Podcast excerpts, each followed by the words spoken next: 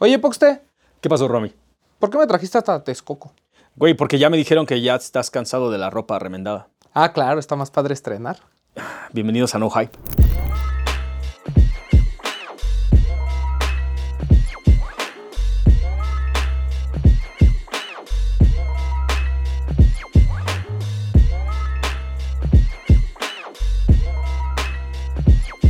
Si en algún momento estábamos pensando cuál es el futuro de la ropa, güey, ¿no? Venimos de algo súper, este, upcycling, este pedo de usar cosas que ya tienes.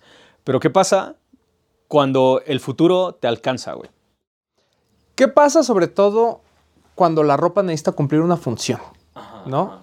Porque hay veces en que nos conformamos con que la ropa se vea bien, pero hay gente que está haciendo cosas para que la ropa también cumpla con algo en tu vida. Cuando cambian, cuando cambian algo tan grande como esa, esa pequeña perspectiva, o sea, a veces, a veces uno piensa que, que, este, los cambios vienen de cosas súper grandes, güey, ¿me entiendes? Pero la revolución de la contracultura fue prácticamente nada más empezar a dejarse el cabello largo, güey. Y el cabello largo fue lo que movió un montón de cosas, güey. Ahora imagínate, cambiarle una cosita a una prenda, esto causa una revolución dentro de unos años, güey. Por eso es que necesitábamos venir hasta Texcoco para platicar un rato, porque esto también debería de ser como un episodio súper largo, con la gente detrás de Machina, Máquina, Máquina, como quieras llamarlo, 100% mexicano, 100% la banda, güey. Señores, muchísimas gracias por acompañarnos. ¿Se pueden presentar para la gente que no los conoce todavía? sí. ¡Tarán! Muchas gracias. Yo soy Linda y pues bueno, soy cofundadora de Machina. Y yo soy Angelo Antonio, soy cofundador de Machina y llevo toda la parte creativa. Es máquina. Como quieras decirlo. Está Nosotros le diseñado para- decimos Machina, Machina. pero sí está como diseñado como para que eh, le pusieran, o sea, lo, lo pronunciaran diferente, máquina, machina, machine, eh, ya sabes, como en diferentes países le han puesto como machina, máquina, máquina. ¿Cuál ha sido el más chistoso? Ma- máquina. Sí. Sí. máquina en Corea. Ok. O sea, sí, sí. hacen máquina. Máquina. Entonces, Luego nos presentan así. And the people of máquina. entonces sí es como, o sea, sí, como un, un ejercicio que era como desde el name, como el, el diseñar el nombre de la marca, ya lo ves años después y sí te sorprende así como, ah, sí, sí funcionó como el, el objetivo de, de crear como el nombre corto, que fuera como el, este como nombre fácil de pronunciar en diferentes países y, y Estados. A mí me encanta que aparte el nombre tiene algo de ustedes totalmente. Es como modular, como que se puede, se adapta a cualquier mercado, a cualquier lugar, habla un montón de idiomas, un montón de cosas diferentes. Chicos, ¿cómo es que empezó un estudio tan importante como este? ¿Tú? No, pues él es el origen. Sí, a ver, vamos. Empezamos, ¿qué fue? En el 2010. eh, estudiábamos, este, yo estudié diseño, Linda estudió marketing, nos conocimos en, en primer año y desde ahí empezamos como a, a, bueno, o sea, algo importante es mi esposa, entonces como fue mi novia desde luego, luego de que la conocí y empezamos como a trabajar desde ahí. O sea, empe- ajá, luego, luego. Y empezamos haciendo medios digitales. En ese entonces, pues, diseño web era como, puta, casi nadie lo hacía y nosotros teníamos 21 años, entonces lo, lo hacíamos como súper alocado. Y controversial. Y sí, como muy transgresor con imágenes, o sea, como que empezamos ya como a mezclar muchas cosas y ahí empezamos como a meter mucho como electrónica, o sea, como todo digital, mientras yo estudiaba moda que era como muy arcaico y como muy tradicional, sastrería y, y vestidos, ¿no? Entonces yo siempre como que me alejé y nos metimos como a la parte digital. Y Linda de la parte de marketing pues traía como clientes súper este, pues, interesantes. Y ahí fuimos tomando como experiencia y años después hicimos un proyecto social en la cárcel, en, en Barrientos.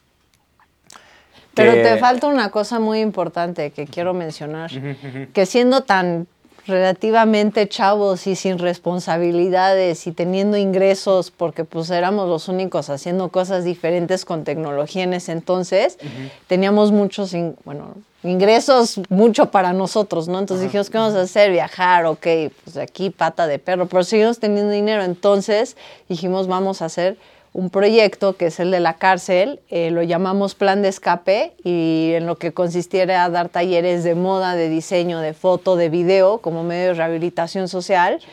Y pues poníamos de nuestros ingresos para los materiales, para pues dar este, esta implementación de taller, ir, porque además está lejísimos, este... Y nos dio como este know-how de, de saber cómo dirigir, como todo un entorno súper, o sea, como fue, si fue un, a ver, chavos, este, y todavía linda mujer, o sea, a ver, dirige a toda la bola de, de alumnos que eran nuestros amigos, que eran, estaban haciendo prácticas este, sociales. Prácticas profesionales y este, y este social, no sé cómo le dicen. Servicio, social.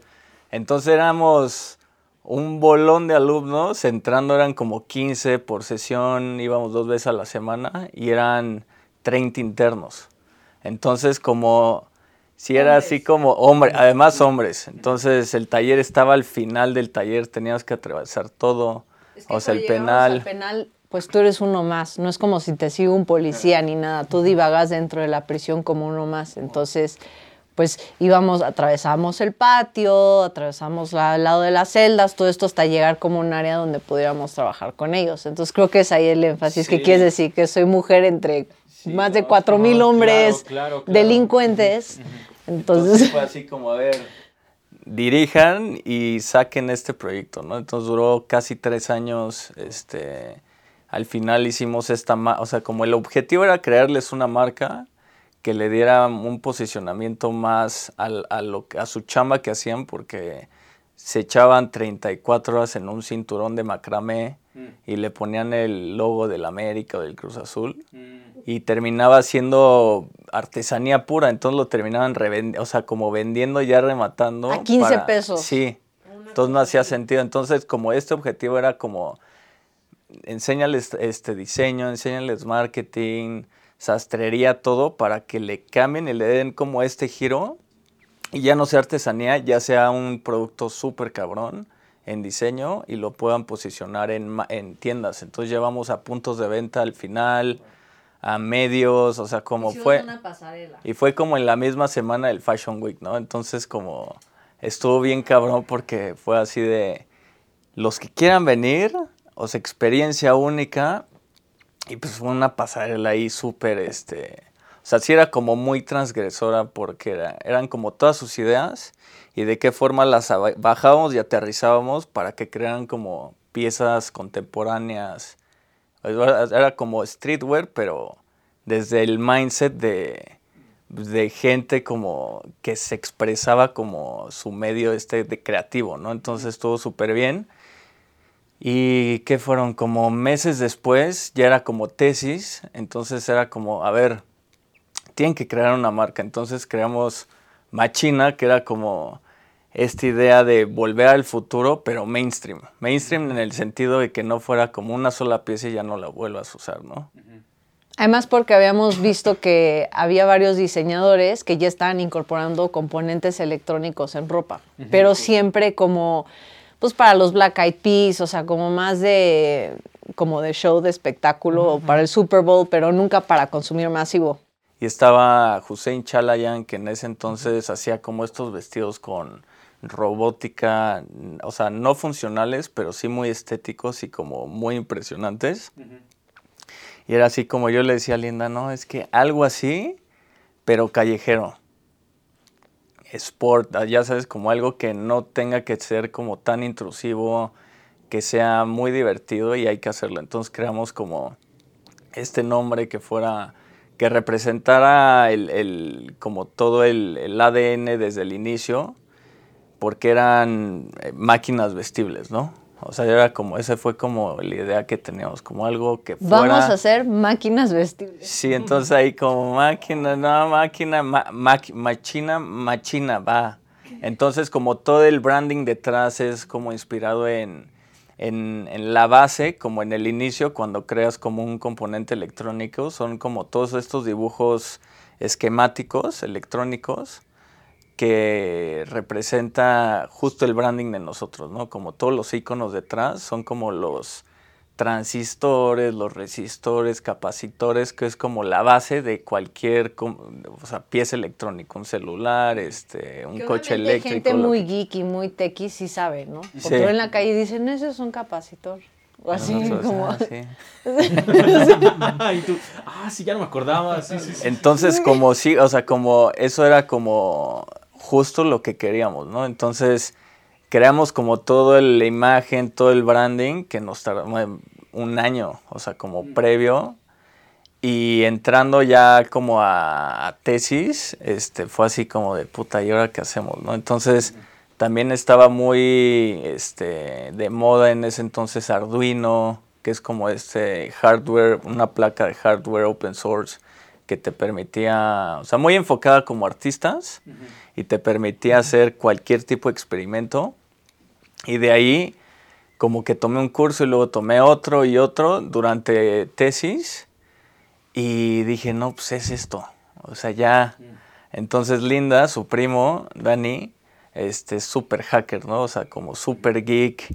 Y él nos empezó a hablar de una parte mucho más filosófica detrás, como de electrónica. Y nos decía, sí, decía, a ver, este, este pedo, sí, está poca madre, hay que hacer esto, que sea open source, pero hay algo mucho más liberal, que es como el free software o el, el código libre. Y libre es muy diferente a open y como, y como que nos empezó a meter y creamos como el manifesto, que era como todo esto de comunidad. Nuestra Biblia. Así previo que a diseñar. ¿no? Venga gente pirata y piratenos. Casi, casi. Sí, sí, sí.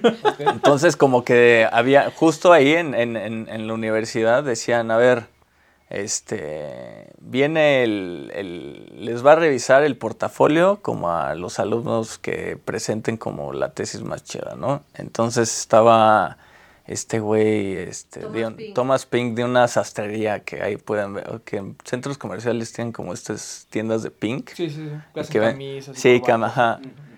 Y dijimos, no, pues súper bien. Entonces, como que viendo una peli como súper eh, viejita, este, que se llamaba Radio Pirata, Pirate Radio. Está súper buena. Y le dije a Dani, güey, una radio pirata en una chamarra. Y le dije a Linda, una radio. Y me decía, no, pues se escucha increíble, ¿lo sabes hacer? No, pues no. Entonces, como investigando, creamos como esta pieza como súper, como, sí, como un look and feel como muy Matrix, con piel y como cosas raras, ¿no? Entonces estaba muy padre y traía como un tipo como casco, con bocinas aquí. y Hasta tenía atrás ten- una, como un face mask Ajá, inclusive, exacto, sí. porque censuraba a la persona. Y tenía como los micros aquí. Entonces, este, era como una radio pirata y atrás teníamos un maquinón para transmisión, ¿no? Y me dice Dani, güey, pruébalo y que lo pruebe el Thomas Pink cuando se lo enseñes, pero prendido. Y yo, va. Entonces, como este aparato, o sea, como la chamarra esta de radio pirata, seleccionabas como la estación, ¿no? FM o, o AM. Y en frecuencia modulada tú podías poner 91.3 y se la puse, ¿no? Dije, no, pues cuál es como que la que escuchan más por aquí. Y era como un kilómetro a la, de diámetro, entonces era como muchísima superficie. Entonces, este, ya lo prendemos y ya empieza a revisar el portafolio y me dice, ¿y esto qué es? Y yo, ya préndele, ya le prendemos y el cuate empezaba a hablar, ¿no? Ah, sí, dando como el feedback, pero se lo estaba dando a todas las personas que tenían este 91.3 a la re- redonda. Ajá, la redonda. Estaba transmitiendo. Ah. Muertos de la risa. Yo no me podía parar de reír en plena presentación, así como el cuate, así como este güey, qué pedo, ¿no? Eh, ya muertos de la risa y el papá de Dani nos escucha y dice, no, no, no, eso es ilegal. Y nosotros, no, ¿cómo crees? No, es súper ilegal, o sea, es este... Si los cachan, los si van a los meter a la cachan la- los militares, sí es un como un- una cuestión súper penada. Y ya Linda dijo, no, hay que hacer algo como más mainstream, ¿no? Entonces ya fue como cambiar todo, como... Algo por la vía legal. Sí, algo más legal. ¿Qué te parece? Como que ya les gustó mucho el reclusorio, ¿no? Sí, al cambio, traíamos como todo esto como, como de abierto, o sea, como que ser muy irreverentes en ese sentido y ser, y ser como siempre, no hacer, o sea, hacer lo que nos gustaba, ¿no? Y, fue, o sea, sí era como de, no, pues es que así no es, el, pues, la el negocio tiene que ser así, así. Y ya Linda empezó a darle más como forma a la marca, más como, sí, como la estructura, ¿no? Comercial.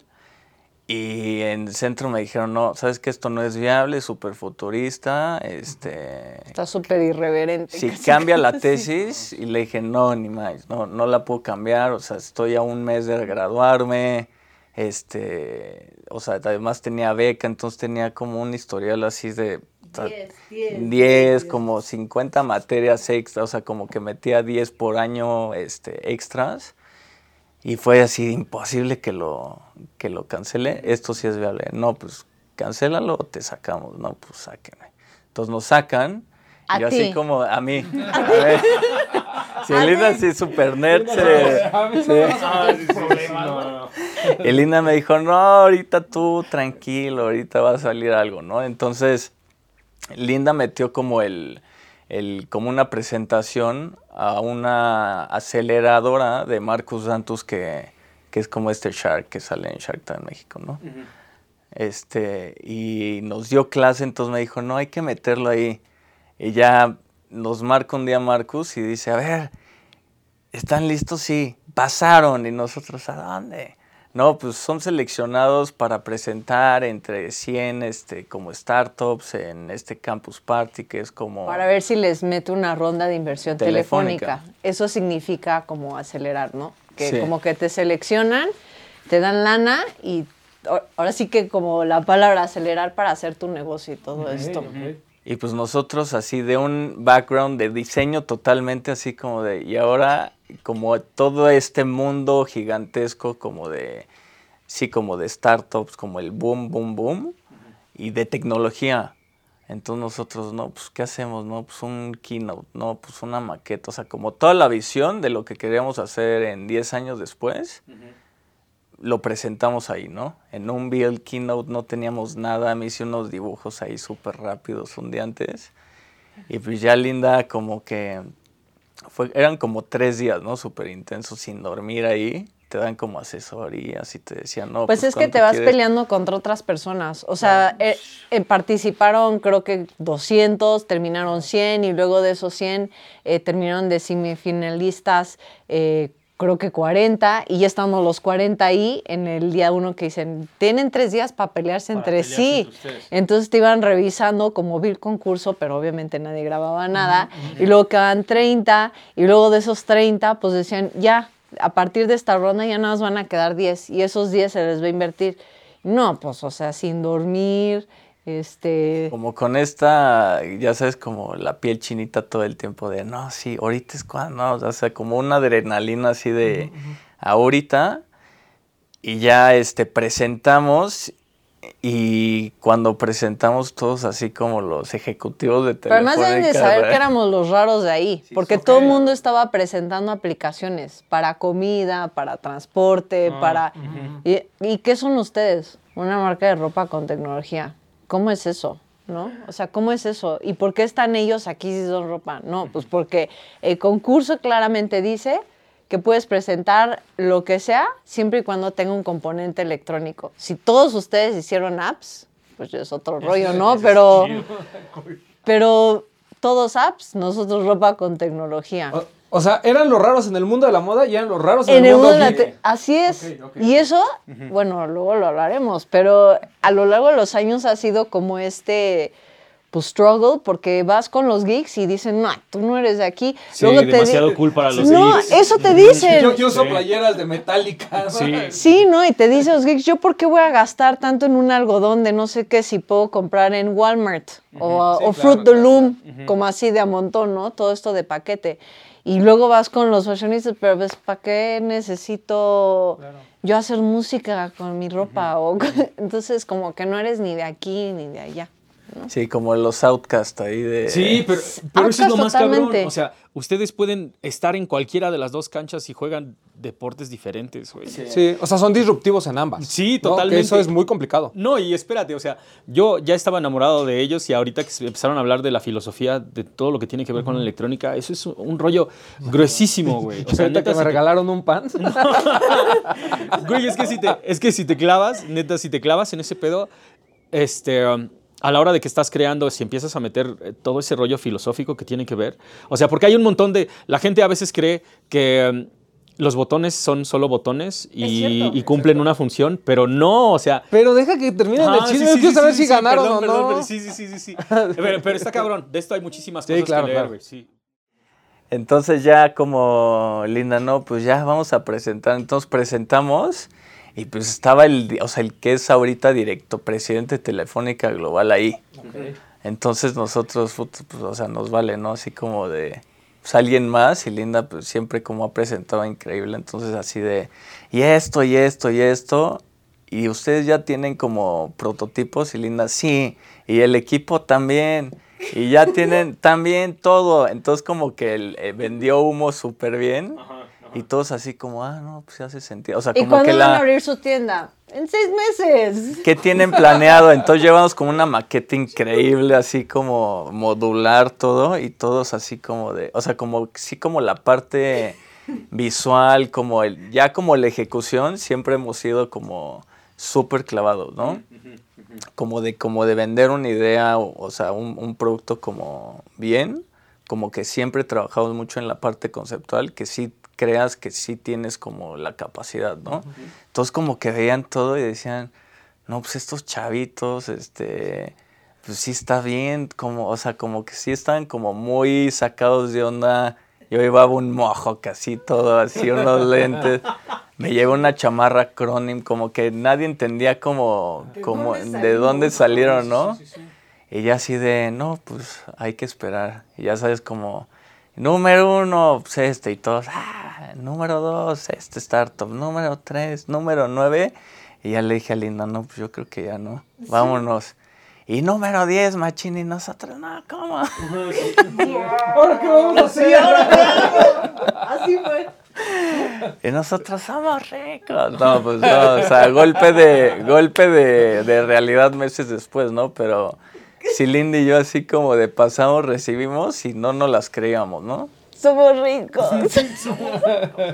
Entonces así como después, puta, y el equipo, no, pues todos nuestros profesores, entonces ya, ya tienes como hablándole a todos los, pero, oiga, no quiere, no, pues a ver, entonces como que igual armamos como un equipo súper alocado de puros profesores, este, Linda los dirigía, entonces como ahí también era como un golpe así como de, de qué forma puedes ser mucho menor a ellos sin experiencia y que te validen, ¿no?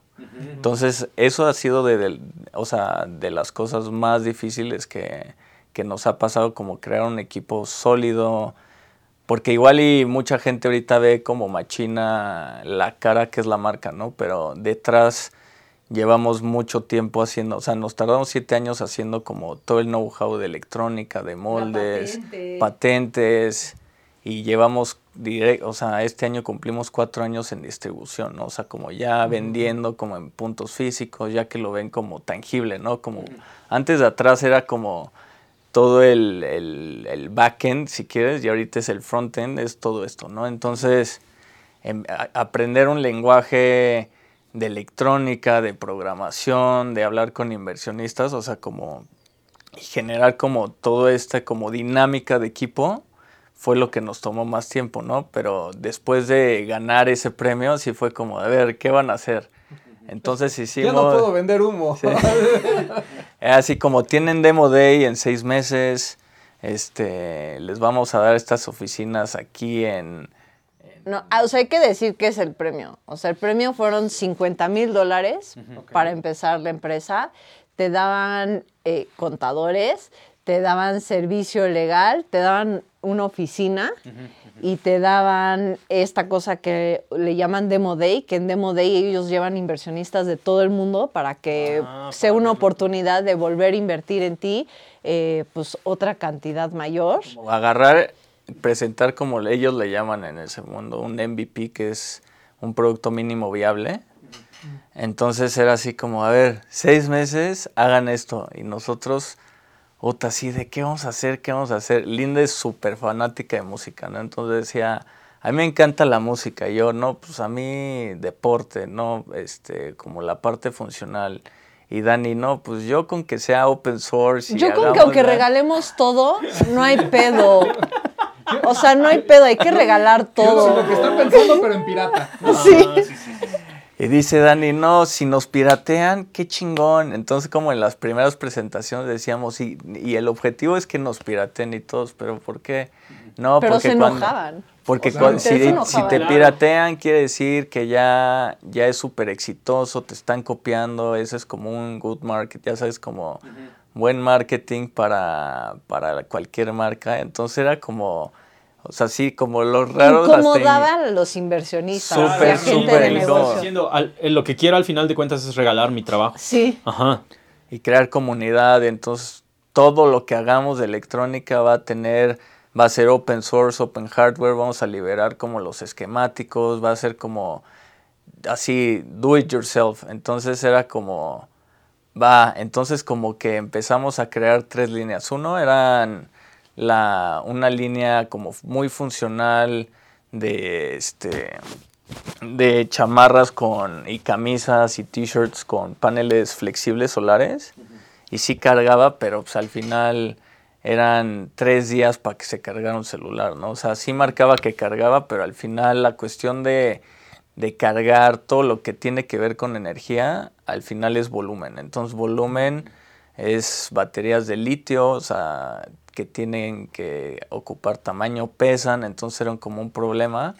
Después sacamos, a mí me atropellaron durante la universidad por no llevar como direccional, o sea, como no me vieron, ¿no? Entonces creamos como esta mochila que traía como buen de paneles de LEDs y, y, y prendías direccional izquierda, derecha, como stop lights.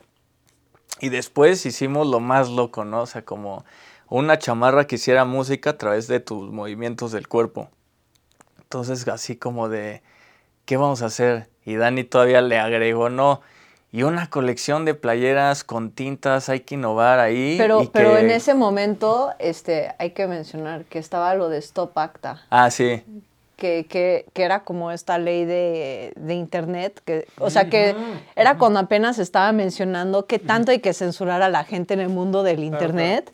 Entonces, pues mi primo quería ir a hacer manifestaciones literal con nuestras playeras de que no nos censuren y así, y al grado que pues empezamos a experimentar con tintas que cambiaban de color y queríamos transmitir a través del diseño, ok, nos censuras, pues ahora usamos tintas invisibles y cuando estés a la luz expresamos nuestro mensaje. Dijeron, no Y- censuran, pero que, Sí. una- que no, que no pintara el no. Que no dijeran, censuren.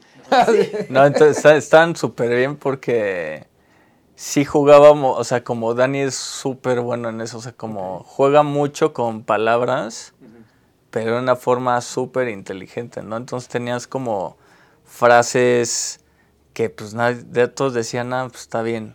Y, y jugábamos con estas tintas que son termocromáticas, fotocromáticas, que bueno, ahorita Stone Island apenas lo Sí, empezó a usar, ¿no? Pero en, e- hace 10 años pues nosotros lo, lo implementamos como en gráfica y eran como estas playeras que, que sí jugaban muchísimo con una cuestión social y me acuerdo mucho como la que más se vendió fue una que hablaba del copyright, ¿no? Entonces era como jugar mucho con el logo de Disney, ¿no? Entonces Disney al inicio creó y patentó como toda esta parte de, de su imagen del logo y la ley eran 70 años, entonces cuando ya cumplieron 70 años como era su negocio principal es como todo lo que tiene que ver con Mickey. Ajá, licenciar, modificaron la ley, entonces eran más años, ¿no?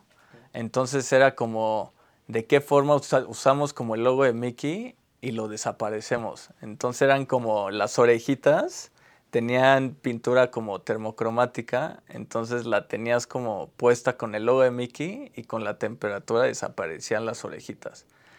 Y es así, todas las que eran de frases eran super geeks, así como estaba Bradley Manning, que era como el primer como whistleblower que, que como revolucionó como todo esto de, de liberar información secreta y decía free as in libre, libre as in open, ¿cómo, cómo era? Ya ni me acuerdo cómo era.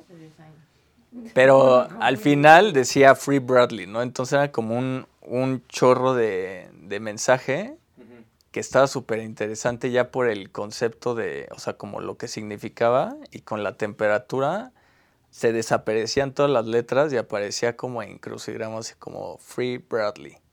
Entonces era como jugar con eso. En ese entonces las pusimos en, en Dragon. Dragon, este, la tienda. Entonces estaba, en, o sea, como que pues, era como padre ya como ver un producto tuyo ahí, ¿no? Y este, y el día de Demo Day presentamos como, como la visión, ¿no? Entonces, no, pues este, es esto y vamos a hacer el otro. Principal, lo que nosotros aterrizamos como concepto era lo que le llamamos la MIDI jacket, que es una chamarra que hacía música cuando te movías, tal cual. Y lo que nosotros pensamos es, a todo mundo nos gusta la música, ¿quién no va a querer esta chamarra? O sea, todo el mundo va a querer una, todo el mundo va a tener una, vamos a hacerlo, que esa sea nuestra tecnología principal. Y además, justamente habíamos ido a un a un Mutec y estábamos en un concierto de Kid Koala y Kid Koala, bueno, estuvo increíble, pero pues todo lo hace, o sea, toda la música la hacía en, pues en su computadora y digo, yo he ido a conciertos desde que tengo tres años entonces le decía, es que ya eh, inclusive la forma de performance y música es muy diferente a como solía ser antes y toda esa experiencia de vivir la música desde cómo la escuchas, cómo la consumes, cómo la ves, es totalmente diferente. Entonces, ¿quién no va a querer una MIDI jacket si a todos nos gusta hacer música, no? Entonces, pues ahí empieza la adrenalina de, de pues, hacer nuestro, o sea, al principio jugamos con estos arduinos, que es como una placa o sea, voy a usar como términos nomás para que entendamos todos, es como una placa que tú programas, sincronizas y haces que ejecute algo, ¿no?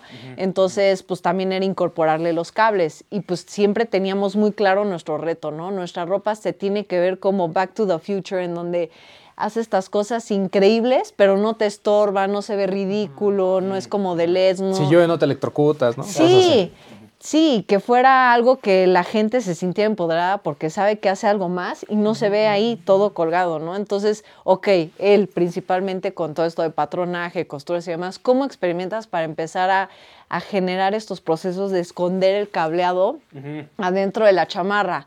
este, luego los que estamos jugando con la placa, ¿no? Ok, qué padre, va haciendo ruidos, pero después evolucionas porque dices, ok, ya usaron la chamarra un buen, hay que lavarla hay que quitarle todos los cables. No, pues claro que todos que pensar en procesos de lavado también, ¿no? ¿Cómo vamos a hacer que la gente le quite los cables y se los ponga?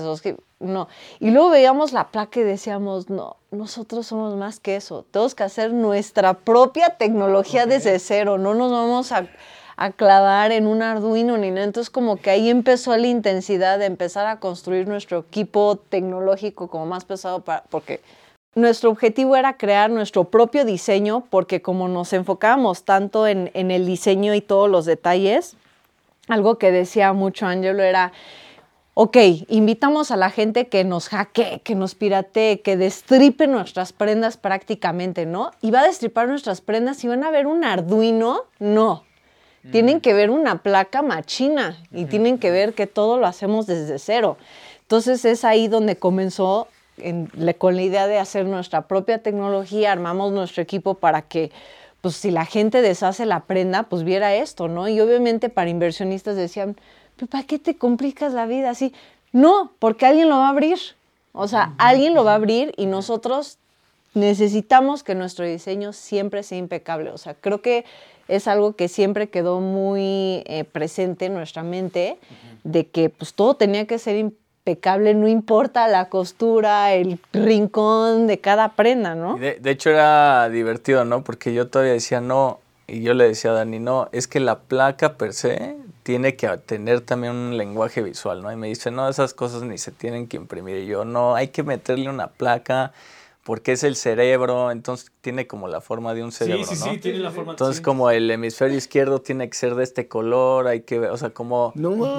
Complicando lo complicado. Entonces, sí. Claro, hay que complicarlo Entonces, complicado. ¿qué? Le, le dije, y el nombre, entonces, este se llamaba Ker, ¿no? Que Ker es como el kernel, que es como el cerebro y el detrás de una máquina, ¿no? Entonces, como todo era así súper, súper, o sea, todo hace sentido, ¿no? Entonces, sí, también eh, como en las prendas actuales, cuando la volteas o cuando, cuando, o sea, buscamos que una prenda no esté diseñada como para generar más basura, sino que te dure, que perdure. Y si al momento la quieres como voltear y ponértela al revés, también se vea bien, ¿no? Que no es el objetivo porque no, igual no tiene la misma función, pero eso es lo que buscamos, ¿no? Que, que todo esté como súper bien y pensado desde todos los ángulos. Y bueno, ahí sí fue una locura como entender como todo el proceso, porque todavía esta se puede hackear, ¿no? Entonces Dani decía, no, ya, a ver, y que tiene que ser un case que lo puedan abrir y que lo puedan modificar y poder remontar. Era así como de puta, o sea, darle otra vuelta, ¿no? Y como que todos estos como retos al inicio, que eran como súper intensos, este, dormíamos tres horas al día, o sea, como que era como este frenesí como de lograr lo imposible, ¿no? Eso, no, no, imposible. Y ya llegó Demo Day, presentamos como de, no, a ver, tenemos la, las ropas que cargan y todos, no, sí, como, de- y tenemos las t-shirts, y tenemos esto, y la mochila, y esto es el principal. Entonces, pues en ese entonces era como, o sea, teníamos que usar Gore-Tex de todos los pesos en colores, porque como era un tema el, el lavar, mejor usábamos como estas telas que no tenías que lavar, ¿no? Que eran como extremadamente impermeables y que protegieran como la electrónica. Entonces, como todo era de, de Gore-Tex.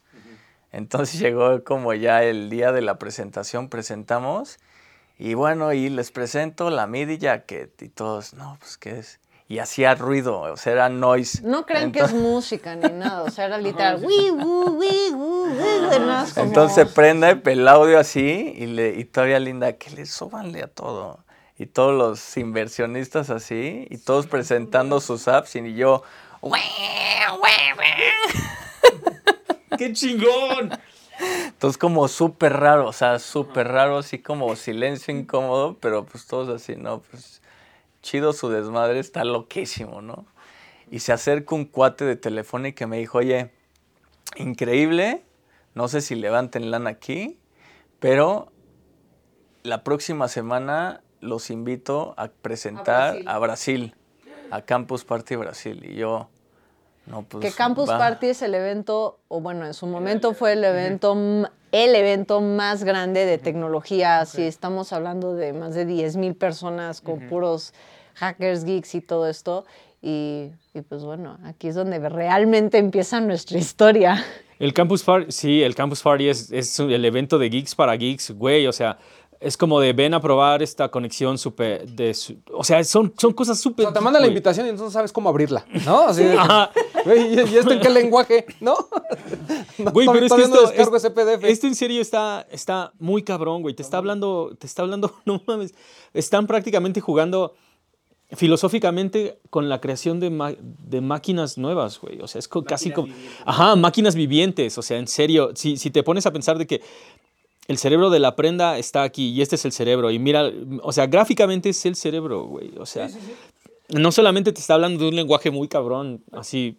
Pero además, lo que hemos dicho durante mucho tiempo, ¿no? O sea, cuando vimos Back to the Future, todo el mundo decía, güey, en el 2000 vamos a volar, ¿no? Sí. Y eso no ha pasado, ¿no? Est- No, todavía no. eh, eh, estamos siguiendo, est- estamos comprando ropa de paca cara, ¿no? O sea, Sí.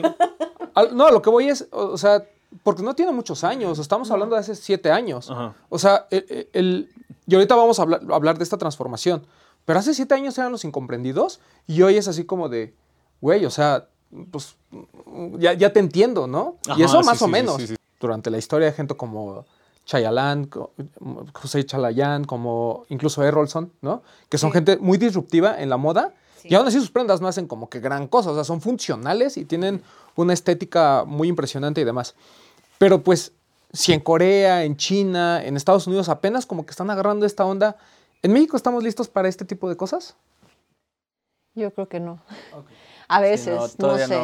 Creo que... Es un proceso largo. Sí, es un proceso largo. Creo que algo que, ha estado bien por nuestra cuenta, eh, que se ha hecho orgánicamente y ahorita que lo mencionaste y es un muy buen punto, es que justo nos preguntábamos eso, ¿por qué si Back to the Future, que es tan cool, alguien con tanto swagger, todo esto, ¿por qué todavía no existe?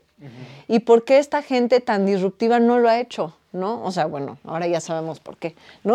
o sea, pinche dolor de cabeza horrible, pero, o sea, justo nos cuestionábamos eso, ¿por qué no ha sucedido? Y más cuando previo a empezar Machina, nosotros veníamos muy de hacer eh, tecnología, apps, todas estas cosas, y nosotros decíamos, es que la tecnología va a incorporarse en todas las industrias, nada más es cuestión de tiempo de qué manera lo fusionan, y quien no lo haga se va a quedar atrás. En ese inter nació Tesla, ¿no? Pues sí. como, y era como ese objetivo y me acuerdo mucho que cuando buscamos como levantar capital, decían, a ver, si es tan cool y tan así, ¿por qué Nike no lo ha hecho? Y eso nos los preguntaron siempre, muchísimo.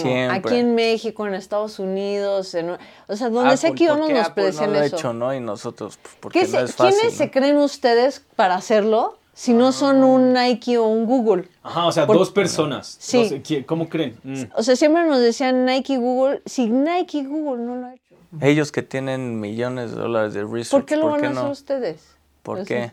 Entonces, como que todos estos como red siempre era como de, ah, no, pues en la siguiente les vamos a contestar, ¿no? Y, y justo lo que decía Linda, que ahí es donde nace y ya le da como una vuelta total llegamos a, Brasil, este, que fue una locura también como el llegar, ¿no? O sea, nos han pasado unas anécdotas buenísimas, así como de retos muy cañones, como de tragedias y toda esta como adrenalina, pero totalmente llegamos, o sea, llegamos y en la presentación pues ya me pusieron como un, un escenario grande y pues había gente, ¿no? Pero pues no, no había tanta gente, ¿no? Entonces ya empiezo a presentar todo y veo un señor que le hacía, no, sí, no, sí, sí, sí, sí. Ya me bajo, este, y me dice, oye, pues quiero hablar contigo. Y ya me lo presentan y me dice, este cuate es el que creó Submarino, que era como el Amazon este, en Brasil. Lo acaba de vender y pues quiere hablar contigo, ¿no? Entonces, este chavo me dice, no, pues mira, vente, te invito a comer. Y yo, no, pues ok no, pues sí, vamos. Entonces ya me hice en la comida, no, pues a ver, te voy a hacer varias preguntas y en base a esto te digo lo que sigue. Te tengo una sorpresa y yo, no, puta, me voy a rifar bien cabrón, ¿no? Pero él iba solo. O sea, quiero mencionar que él iba solo en ese viaje. Entonces ya dándole y me dice, a ver, dame un demo. Y yo, va, prendo la compu y todo y le hago ahora una, dos, tres y yo, y el güey así, no, ok, está súper loco, así como, pues es que sí es como súper raro, ¿no? Y me dice, ok, te, voy a, te va a llegar una invitación, mañana hablamos, buen viaje. Entonces ya llego y le digo a Linda y a Dani, oye, pues que nos va a hablar hoy, ¿no? No, pues a ver, hay que esperar. Nos marca, mándenme sus pasaportes. Y yo, ah, chinga, no, pues, o sea, ¿Cómo ¿Para qué? Sí, nosotros... Así como nos van a robar. Sí, no, porque... Exacto. Entonces ya le mandamos los pasaportes y nos mandan tres boletos de avión a Nueva York. Y nosotros, puta. Pues, Pero como tres días después. Ajá, o sea, así en, así, cortísimo. Así. O sea, mándame una foto de tu pasaporte, aquí está tu boleto de Nueva York. Nos vemos allá. Dice, nos vemos allá, vengan súper preparados. Este, todavía no les puedo decir a quién van a conocer, pero vengan mega preparados, puta. Ya sabes, como todos sin dormir tres días así ya haciendo top. No teníamos nada, o sea, como no eran productos vendibles, no eran como puro prototipo. Prototipos. Y nosotros ya lleven el software a la nueva versión, el hardware. No, ya hay que llevarnos más por si se quema, que quién sabe qué, ¿no? Entonces era así como de puta, un rush así de pum, pum, pum, pum. Este, y ya llegamos a Nueva York súper mega desvelados así sin dormir, durmiéndonos en todos lados.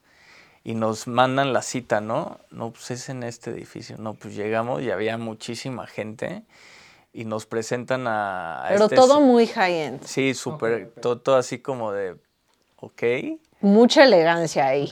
Y nosotros, pues, ¿quién es este güey, no? Así casi, casi. Y nos dice, no, pues a ver, este, el chavo que nos llevó, dice, a ver, este es mi socio en Brasil, este cuate es dueño de Todo Fifth Avenue. los retailers que ustedes, o sea, como del real estate, él es dueño de el edificio de Saks, el edificio de, De Barney's, Barney's, de- Burgers, Goodman. de Apple, o sea, como ese güey, toda la pinche manzana. Ajá, casi, toda esa manzana es suya, Sí. güey.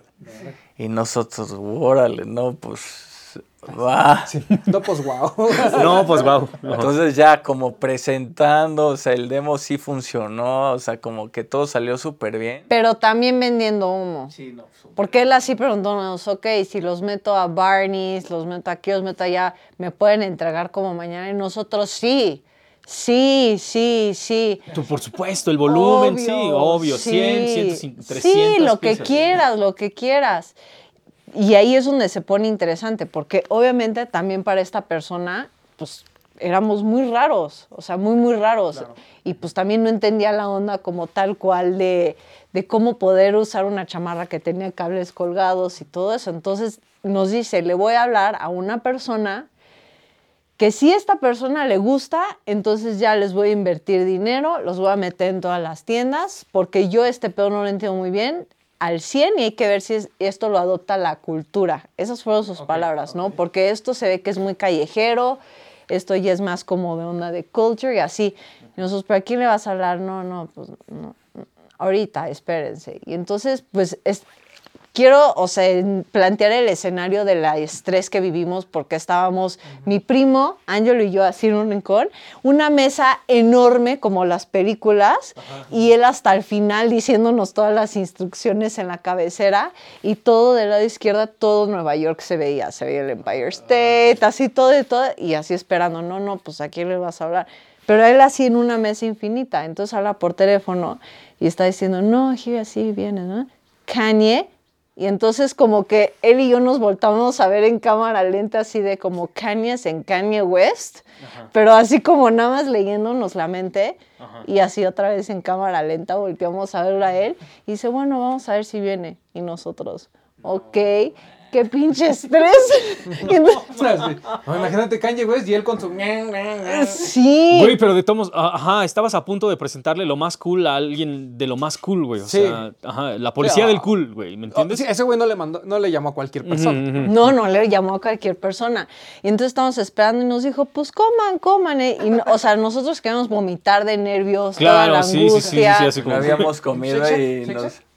Sí, no, no. me acuerdo que sí nos veíamos, o sea, que yo me imagino como la escena y llevamos como si se nos había olvidado comer y puta, ya se nos bajó tantito y los tres así, y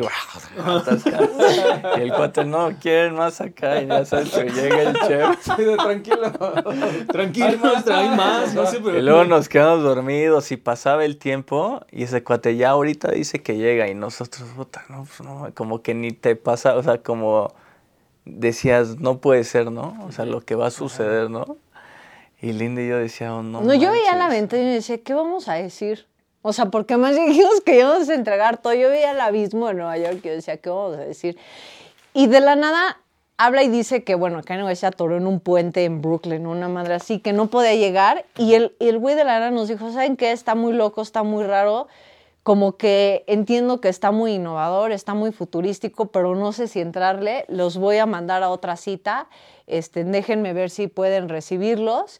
Y adiós, mucho gusto y espero hacer negocio con ustedes. Y sale con sus guarros y se va y desaparece. O sea, ni siquiera de la mano adiós, nada, Ajá, se sí, sí, desaparece. Sí, chido, se cierra el saco y vámonos, ¿no? Sí, y nosotros tres así como, ok, ¿qué acaba de pasar, no? Y entonces nos sacan de la oficina y todo eso y nos dicen, ok, su siguiente cita es, y nos dan una tarjeta, o sea, todo como de película bien No, de la- del hotel, o sea, Ah, sí, en el hotel. check-in, ¿no? Pues Nos mandaron un super hotel, ya sabes, nosotros, no, pues sí está. No, nos llegó un sobrecito por abajo de la Sí. puerta, ¿no? Y sale Nos la quedamos dirección. dormidos Y nosotros les van a, les van a decir cómo, ¿no? Entonces nos avientan un sobre y le digo, ah, mira, creo que es algo. Y ya venía la cita, ¿no? Y dice, pues es aquí en el, esta dirección. Que algo Fifth Avenue, pero, pero no sabíamos qué era. Y ya cuando llegamos, nos habían citado en Louis Vuitton. Entonces estábamos en Louis Vuitton y nos presentaron al chairman de Louis Vuitton en Estados Unidos. En que sí, así de, tienen 15 minutos. Para hablarle y decirle lo que... Y es un pinche milagro que este güey los haya atendido nosotros, ¿no? Wow, ¿no? Pues ya, entonces entramos súper nerviosos a su super eh, oficina y ya sabes, como estos baúles así como, así súper antiguos, nos pide, pedimos agua, preparo la presentación y cuando ve entrando como que le hago así, tiro el vaso en su, en su mesa así. Y yo, madre, entonces la empiezo a secar con el prototipo, eh, ya sabes, como así. Y Dani, no, trae agua. entonces le empezamos a enseñar y llevamos como nuestros empaques, ¿no? Que siempre han sido como... No, pero nos dijo, nos dijo, 15 minutes, ah, go. Así, prácticamente así. Y nosotros, Linda así de, no, mira esto, el otro, el otro, el otro. Y él, a ver. El demo. El demo. Y ya lo ponemos y yo, güey, güey, güey. y el cuate, wow. Dice, mi hijo le va a encantar esto. A mi hijo le nosotros, no, ok, vamos bien.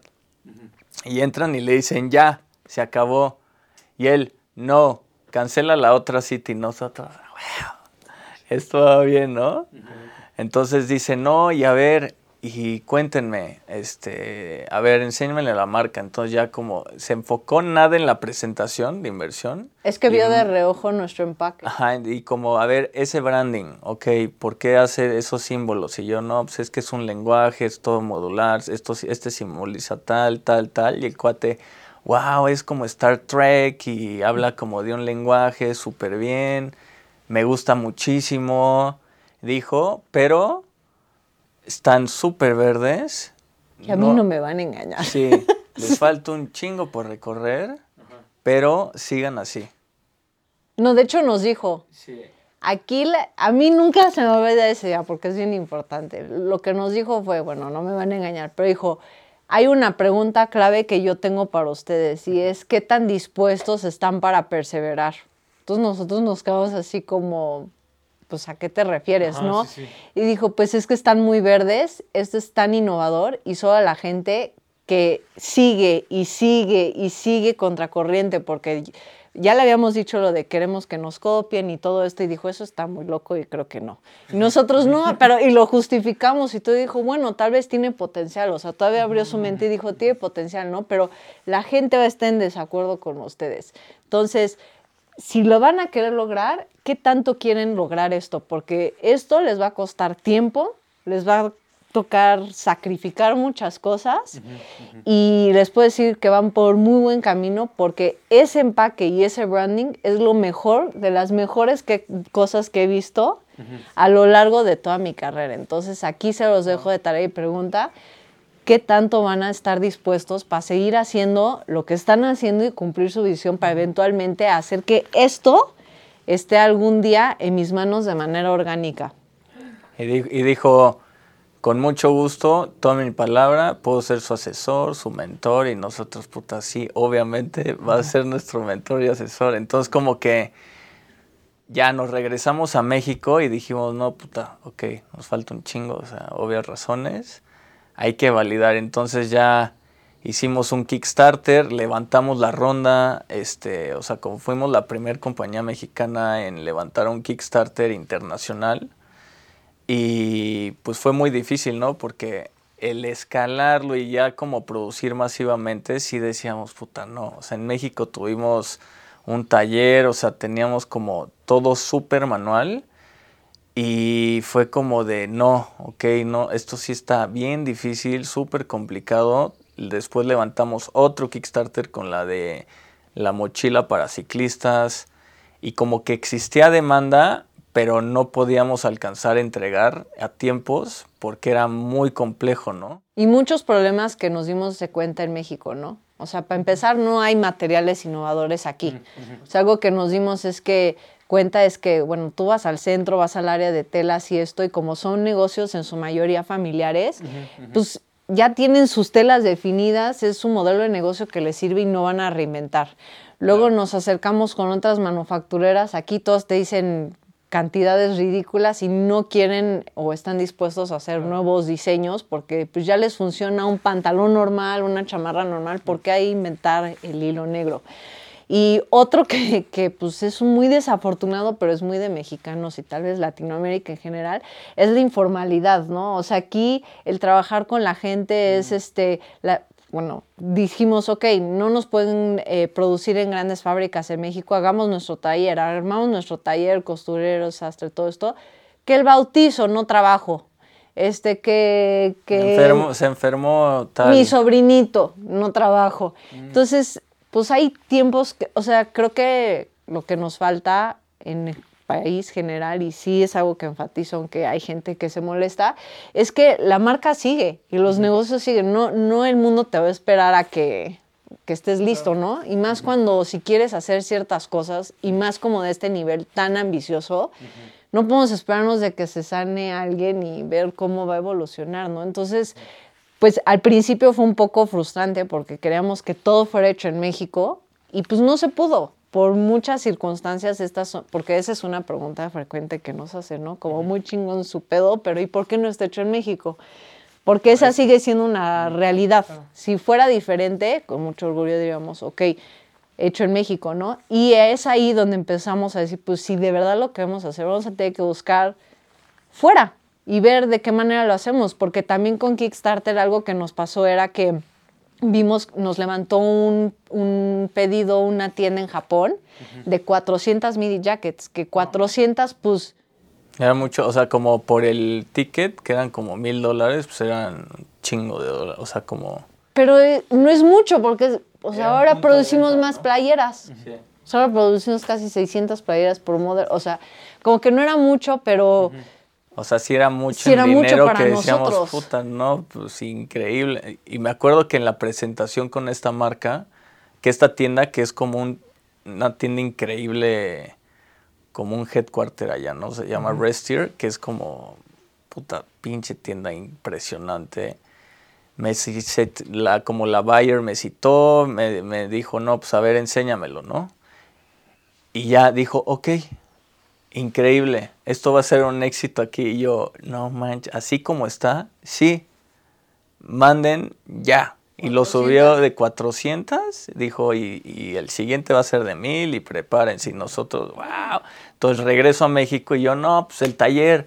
Entonces haciendo cálculo, no, puta, di medio por chamarra, tres costureras y nosotros, madres, cabrón. No, o sea, no era rentable, o sea... Ajá, no, no se iba a poder. No, no se iba a poder, o sea, ahí, nos topamos con una de nuestros primeros grandes golpes de realidad, que era que nuestro producto no era escalable, este, algo que también aprendimos con la MIDI Jacket es que eh, pues nosotros decíamos, todo el mundo va a querer una, pero la verdad es que la gente le tenía mucho miedo porque lo veían demasiado eh, avanzado tecnológicamente y luego íbamos a expos y no se la querían probar, justo por lo mismo. Este, entonces dijimos, pues está cañón eso, ¿no? O sea, que está bien padre y la gente dice, ay, no, lo, voy a romper o algo así. No, no lo vas a romper, ¿no? ¿Y cómo, cómo transmites eso? Y que pues obviamente teníamos que cambiar todo nuestro modelo de negocios y de verdad queríamos Casi, casi empezar desde cero, sí, empezar desde cero. Entonces dijimos, yo le dije a Linda, no, pues sabes que, o sea, como sea, algo importante es todo lo que tiene que ver con electrónica, era muchísimo bond rate al mes. O sea, ingenieros y, prototipos, y luego un prototipo en ese entonces era carísimo. Ya cuando mandas a hacer cosas con tus propias placas y no funciona, es como mandar a hacer un molde. Y si pega, chingón. Si no, lo tienes que volver, a hacer. a reinvertir, ¿no? Entonces era así como de, puta, la lana se nos va a acabar, qué pedo, qué pedo, qué bueno, estuvimos en bancarrota muchísimo. Sí, no. O sea, hemos, sí hemos estado en, en modo cucaracha el 90% de la historia de Machina. Ganaron sus primeros 50 mil dólares, millonarios y de ahí. sí, no. No, no o sea... los 50 mil los acabamos en dos meses por por Todo todo, el- lo que implicó gastar en... Y, y, pues digo, o sea, ocho años, no, sí, ocho años sin sueldo está cabrón, ¿no? Claro. o sea, es muy cabrón. Entonces, Pero, este, pero también, o sea, cada uno de esos pesos tenían que irse al desarrollo y al know-how de todo lo que aprendieron para ahorita, güey. Entonces, este, como que esto nos, nos ha forzado, ¿no? Como todos estos como retos nos ha forzado a mudarnos. Entonces yo le dije a Linda, no sabes qué, este, hay que irnos a San Francisco, ahí está más fácil levantar capital, bla, bla. Este, y como que todos los puntos y energía como que se conectan y me mandan como a presentar la idea a un, a un ahí como un evento de, de un congreso de toda Latinoamérica y Asia Pacífico y gano, o sea, ganamos, ¿no? Y dicen, ah, les vamos a pagar un viaje súper cañón a San Francisco con agenda de negocios y todo. Yo, ah, y ya justo ahí ya se nos estaba acabando el dinero. Y Linda, no, ya, es que está muy cañón. Y ya, este, si ya tenemos, hay que ver. Entonces Pues en es este... que con empleados y todo está cañón. En este viaje le digo, no, en este viaje lo soluciono, no, pues cómo, no, pues hay que ver. Entonces, este, ya en ese viaje empezaba como lo de VR y nosotros ya la siguiente evolución de la media era una chamada de VR. Entonces eso fue hace Fue en el 2014. cuando Oculus apenas empezó, o sea, cuando era el Oculus One, que era como el de Kickstarter, entonces ya, ya funcionaba, entonces estaba como rarísima esta chamarra. Y ya como que en todas estas juntas, no sé cómo llego a un, a una, como un fo- fondo de inversión nuevo de un chavo súper loco, y lo ve y como que me empieza a seguir así, como que sientes el feeling, ¿no? Como que cuando ya ves que como que te empiezas, empiezan a hacer ciertas preguntas, es de que, ok, esto ya va en serio, ¿no? Y cuando alguien como que en ese como ámbito de en Silicon Valley es como súper técnico y todos se basan como en, en el bubble de ese entonces, ¿no? Eran como bitcoins en ese entonces y como todo lo de fintech y todo. Y pues veían esto y decían, ok, este fondo ellos invirtieron en SpaceX cuando apenas empezó, entonces como que habían como ciertas como hilos que yo sí le veía y llego y le digo a Linda, ya lo cerré, ¿cómo? No, pues con este fondo. ¿Y cuándo van a hablar? No sé, pero estoy seguro que ya. No, es que ya, por favor. Entonces, no, no inventes ya. no es eh, que le estamos pasando muy mal. Súper mal. O, O sea, sea, nos escondíamos del cuate de la renta, así como que No, salíamos. no teníamos luz, no teníamos gas, ya vivíamos juntos. O sea, literal para salir a trabajar nos escapamos a las 6 de la mañana para que no nos viera el casero porque vivía en el mismo edificio. ya sin Vivíamos gas, de sin nada. quesadillas del Seven. O sea, fatal. Fatal, fatal. Y en eso, No, no, y además, bueno, ahí Dani, mi primo, se salió de machina. Dijo, no, este pedo es demasiado para mí, es un... No, o sea, mucho estrés. Sí, soy hippie, pero quiero comer. Sí, ¿No? sí, no, mucho y estrés. de 15 yo no- empleados, Linda dijo, no sabes qué, nos vamos a tener que deshacer de todos. Porque es una tontería de verles Claro, dinero. claro. Y te rentábamos una oficina en la Roma, también empacamos todo. Y en ese entonces también teníamos otros socios que nos dieron dinero aquí de México, pero súper castigado. Y nos metimos en una súper bronca legal con ellos, así de abogados, todo horrible. Entonces ya todo era oscuridad. Y le dije, no, ya. O sea, si no solucionamos ahorita ya, Ya la goma sacaron. con esto, porque ya está muy cañón. Y justo, bueno, o sea, nosotros estábamos allá, pero, o sea, era para como tan oscuro y, bueno, eh, su abuelita le dejó aquí donde vivimos, donde estamos, y dijo, pues si ya vamos a deshacer la oficina de la casa, el casero ya nos quería matar, no tenemos empleados, no nada, pues vamos a Texcoco. Y pues ya, ¿no? Dijimos, pues bueno, ya, entonces ya nos venimos y pues es ahí donde dijimos, pues quién sabe qué vamos a hacer de nuestra vida, la verdad, porque... Y nos llega un correo así. Porque el día que- seguíamos demandados. Sí. Nos cayó el SAT. O sea, el SAT ahí también mismo O sea, nos sí, estaba. Nos Cuando veías que ya te habían dado un madrazo, ya te llegaba otro, ya. Ajá, acá. no. O sea, teníamos aviso de SAT. Bien les dijo el de Huitón, ¿qué tanto están dispuestos a perseverar, Sí, no? Y, y nos, lle- y nos llega un correo así de, ok, tienen una llamada con el fondo este. Y yo le digo a Linda y empezamos a gritar. "Ah, no". Aquí, afuera, aquí. Y en eso le marca el cuate este y le, bueno, si quieres cuéntale qué te dijo. ¿no? Bueno, o sea, el chiste era que ahí me dijo, tienes que pues hacerme tu, tu pitch, tienes como 10 minutos tal cual, y por qué debo invertir en ti. Yo lo hice solita, él estaba súper nervioso, estaba ahí adentro haciendo qué, yo creo que estaba así rezado, no sé. Y entonces yo estaba aquí adentro, le estaba haciendo mi presentación por Skype, todo eso y demás, y pues ya todo muy bien, y en eso me dijo, bueno, este, el único, la única pregunta que tengo es si ustedes estarán dispuestos a venirse a vivir a Estados Unidos. Y le dije, sí, por supuesto, o sea, como quieras. Me dijo, pero ya. Y yo, pero ya cuánto tiempo, porque justamente tenemos una semana de habernos mudado aquí. O sea, teníamos, de hecho tuve la junta en cajas y teníamos puras cajas y cosas así. Entonces le dije, pero ya cuándo? Y me dice, pues ya el lunes, y esto era el jueves, o sea, yo estaba hablando con un jueves, me dijo, el lunes ya que se vengan aquí a Estados Unidos, ya a vivir, a trabajar todo esto, y yo me voy a encargar de, pues, de conectarlos, De, de explotar esto, porque claramente nadie los ha entendido, todo este rollo, y dije, ok, hecho, el lunes estoy ahí y dije, el lunes, pero yo no sé cómo le dije que no teníamos para vivir, porque también le dije, o sea, ¿y cómo voy a llegar a San Francisco? Si no tengo ni cómo pagar la luz, ¿no? Entonces le dije, bueno, pero, o sea, el dinero, no, la verdad no me acuerdo cómo le dije y me dijo, pásame su cuenta de banco. Se la pasé y a las dos horas nos depositó dinero y, me llega un correo, aquí está el recibo, esto es un adelanto, te veo el lunes. Y empezamos a llorar allá afuera. así. No, qué poderoso, qué cabrón. Qué cabrón. Y entonces me dijo, pero y, y luego todo lo demás, porque además eh, estábamos haciendo liquidación con empleados.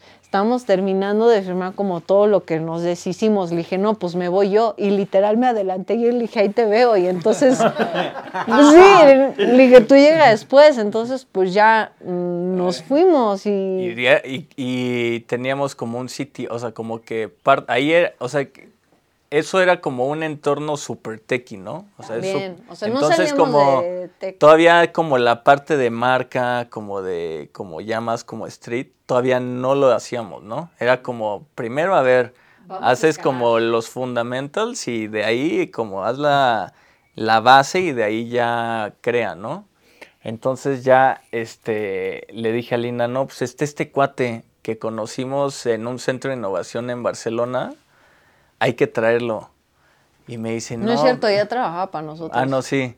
Me- pero me dijiste, ¿cómo lo vamos a hacer que deje a su familia? Sí, porque estaba casado, tenía un hijo, estaba a punto de tener otro, y pues él lo pusimos de encargado literal de ser nuestro jefe de área de tecnología. súper bueno. O sea, un cuate súper bueno. Además era como DJ de Orisha, o sea, como trabajó con Orishas, este. Entonces, como un cuate que estaba como eh, muy ingeniero, pero te- tenía como Ingeniero este. cool, Ajá. tenía un edge. O sea, no era cualquier ingeniero, ¿no? O sea, mucho mayor que nosotros, pero ya el cuate ya trabajó en Intel, en IBM, o sea, como que ya sabía, ¿no? Y le dije, no, pues, eh", y me dice, es que yo no me atrevo a decirle. O sea, es que no, márcale". es que te estás saltando una parte que es que él ya trabajaba para nosotros, pero de medio tiempo, porque obviamente siendo startup no vas a mantenerlo a él, su esposa y todo esto, ¿no? Entonces, él venía a México cada tres meses, hacíamos un chequeo y todo lo demás era digital, o luego todavía lo fuimos a ver a España y trabajamos y así. Y entonces, cuando yo era a San Francisco y era como una oportunidad pues mayor, la inversión era mucho mayor de lo que levantamos aquí en México y estábamos lidiando con gente de Google, de Facebook, de toda esta onda, dijimos, pues tenemos que hacer que deje a su familia y esté ahí, porque pues cómo contestas preguntas de, de hardware, futuro, software, así, ¿no? Es Y- eso. Y me dice, tú márcale y convéncelo. Y yo, ah. Entonces le hablo y le digo, oye, Juanpe, ¿cómo estás? No. Le dije, a ver, está esto, está cabrón que vayas a dejar a tu hijo y a tu esposa tanto Solo te tiempo, pero- pedimos seis meses. Sí, que se extendió un año y medio, ¿no? Pero me dice, ¿cómo? Pero así, y me dice, joder, tío, es que no, es no, que... te dijo no. Me dijo, no. No, y y no. le dije, bueno, déjate, pongo una cosa y este y cierra los ojos, cabrón. Y me dice, ok. No y te- le pongo, y le subo todo volumen y le pongo la de 8 Mile, ¿no? De Eminem. Y digo, y Linda, ¿qué haces? ¿Qué haces? Yo, espérate, a ver. Y me dice, joder, tío, puta madre. Ok. Y yo, güey. ¡Qué chingón! Gracias, Eminem. Gracias, Eminem. Entonces así, muerto de la risa, Linda, y yo, no, puta, ya, ya se viene, o sea, llega a San Francisco y pues, sí, es- o sea, no, pero yo me fui primero Sí, y estuvo muy intenso porque abrimos la, em- o sea, yo solita me fui, abrí la empresa en Estados Unidos, la cuenta de banco, recibir la inversión completa, conseguir casa para él, para nosotros, para otros ingenieros, este, cómo Y, íbamos a Y trabajar. horrible, ¿no? Porque digo, estaba como, en ese entonces, como el boom en San Francisco estaba tan cañón que Google, Twitter, LinkedIn, todos como estaban como rentando como y contratando estúpidamente a ingenieros y les pagaban un sueldo altísimo, entonces las rentas se elevaron cañoncísimo, Pagamos 24 mil pesos por una litera, sí, por persona. por persona. Y cada quien dormía separados, era un- una locura, ¿no? Pero era como Y vivíamos en una casa con otras 60 personas. todos en las mismas situaciones, todos que habían, o sea, todos los emprendedores extranjeros que levantaban rondas llegaban ahí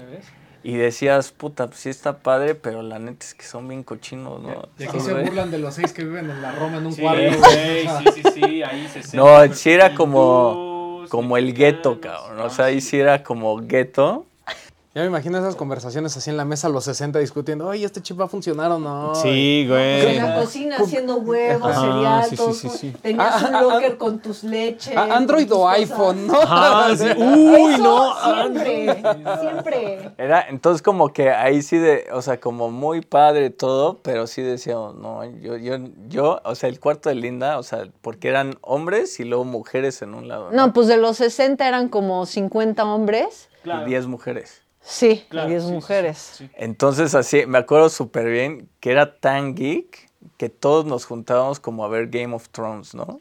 Sí. Y o Silicon Valley como la serie que está muy chistosa. O luego íbamos a hacer un pitch o una presentación un inversionista y nos pasamos contactos. O luego, por ejemplo, o sea, es que sí estaba, es que no le gustó, pero a mí sí hizo padre porque yo iba a presentar y me echaban porras y todos se sentaban con su cereal o sus cosas y te califican, o sea, te echan feedback, o sea, como, Ah, como una, sí, como, como Sí, una tecnológica. O sea, yo decía, puta, el, el cuarto, o sea, mi litera estaba pegado a la calle y era como en Tenderloin, que era lo más hardcore en San Francisco, que dices, puta, San Francisco está tranqui, no manches, o sea, Tenderloin está peor que Tepito en la noche, así, la zona más fea.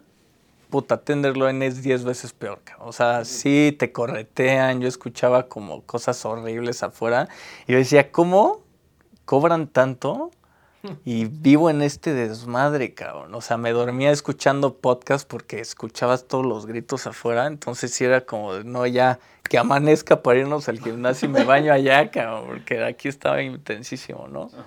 Entonces como que ahí otra vez como el frenesí así de, ok, Y no dormir. no dormir. Entonces creo como estaba muy padre porque era como este fondo era súper chiquito, pero estaba súper bien Pero era conectado. muy exclusivo además. Entonces como que el cuate consentía mucho a sus empresas y tenía palco en el Oracle Center, entonces nos decía, ah, ¿quieren ir?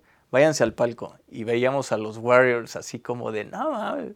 Ah, ¿quieren ir otra vez? Vayan. Entonces como que eso, después rentó el AT&T Park para hacer como el demo day ahí, entonces como tenías solo el estadio para ti. Y nosotros, órale, o sea, como, y luego en... O nos esta- llevaba partido de los Giants de Ajá. béisbol.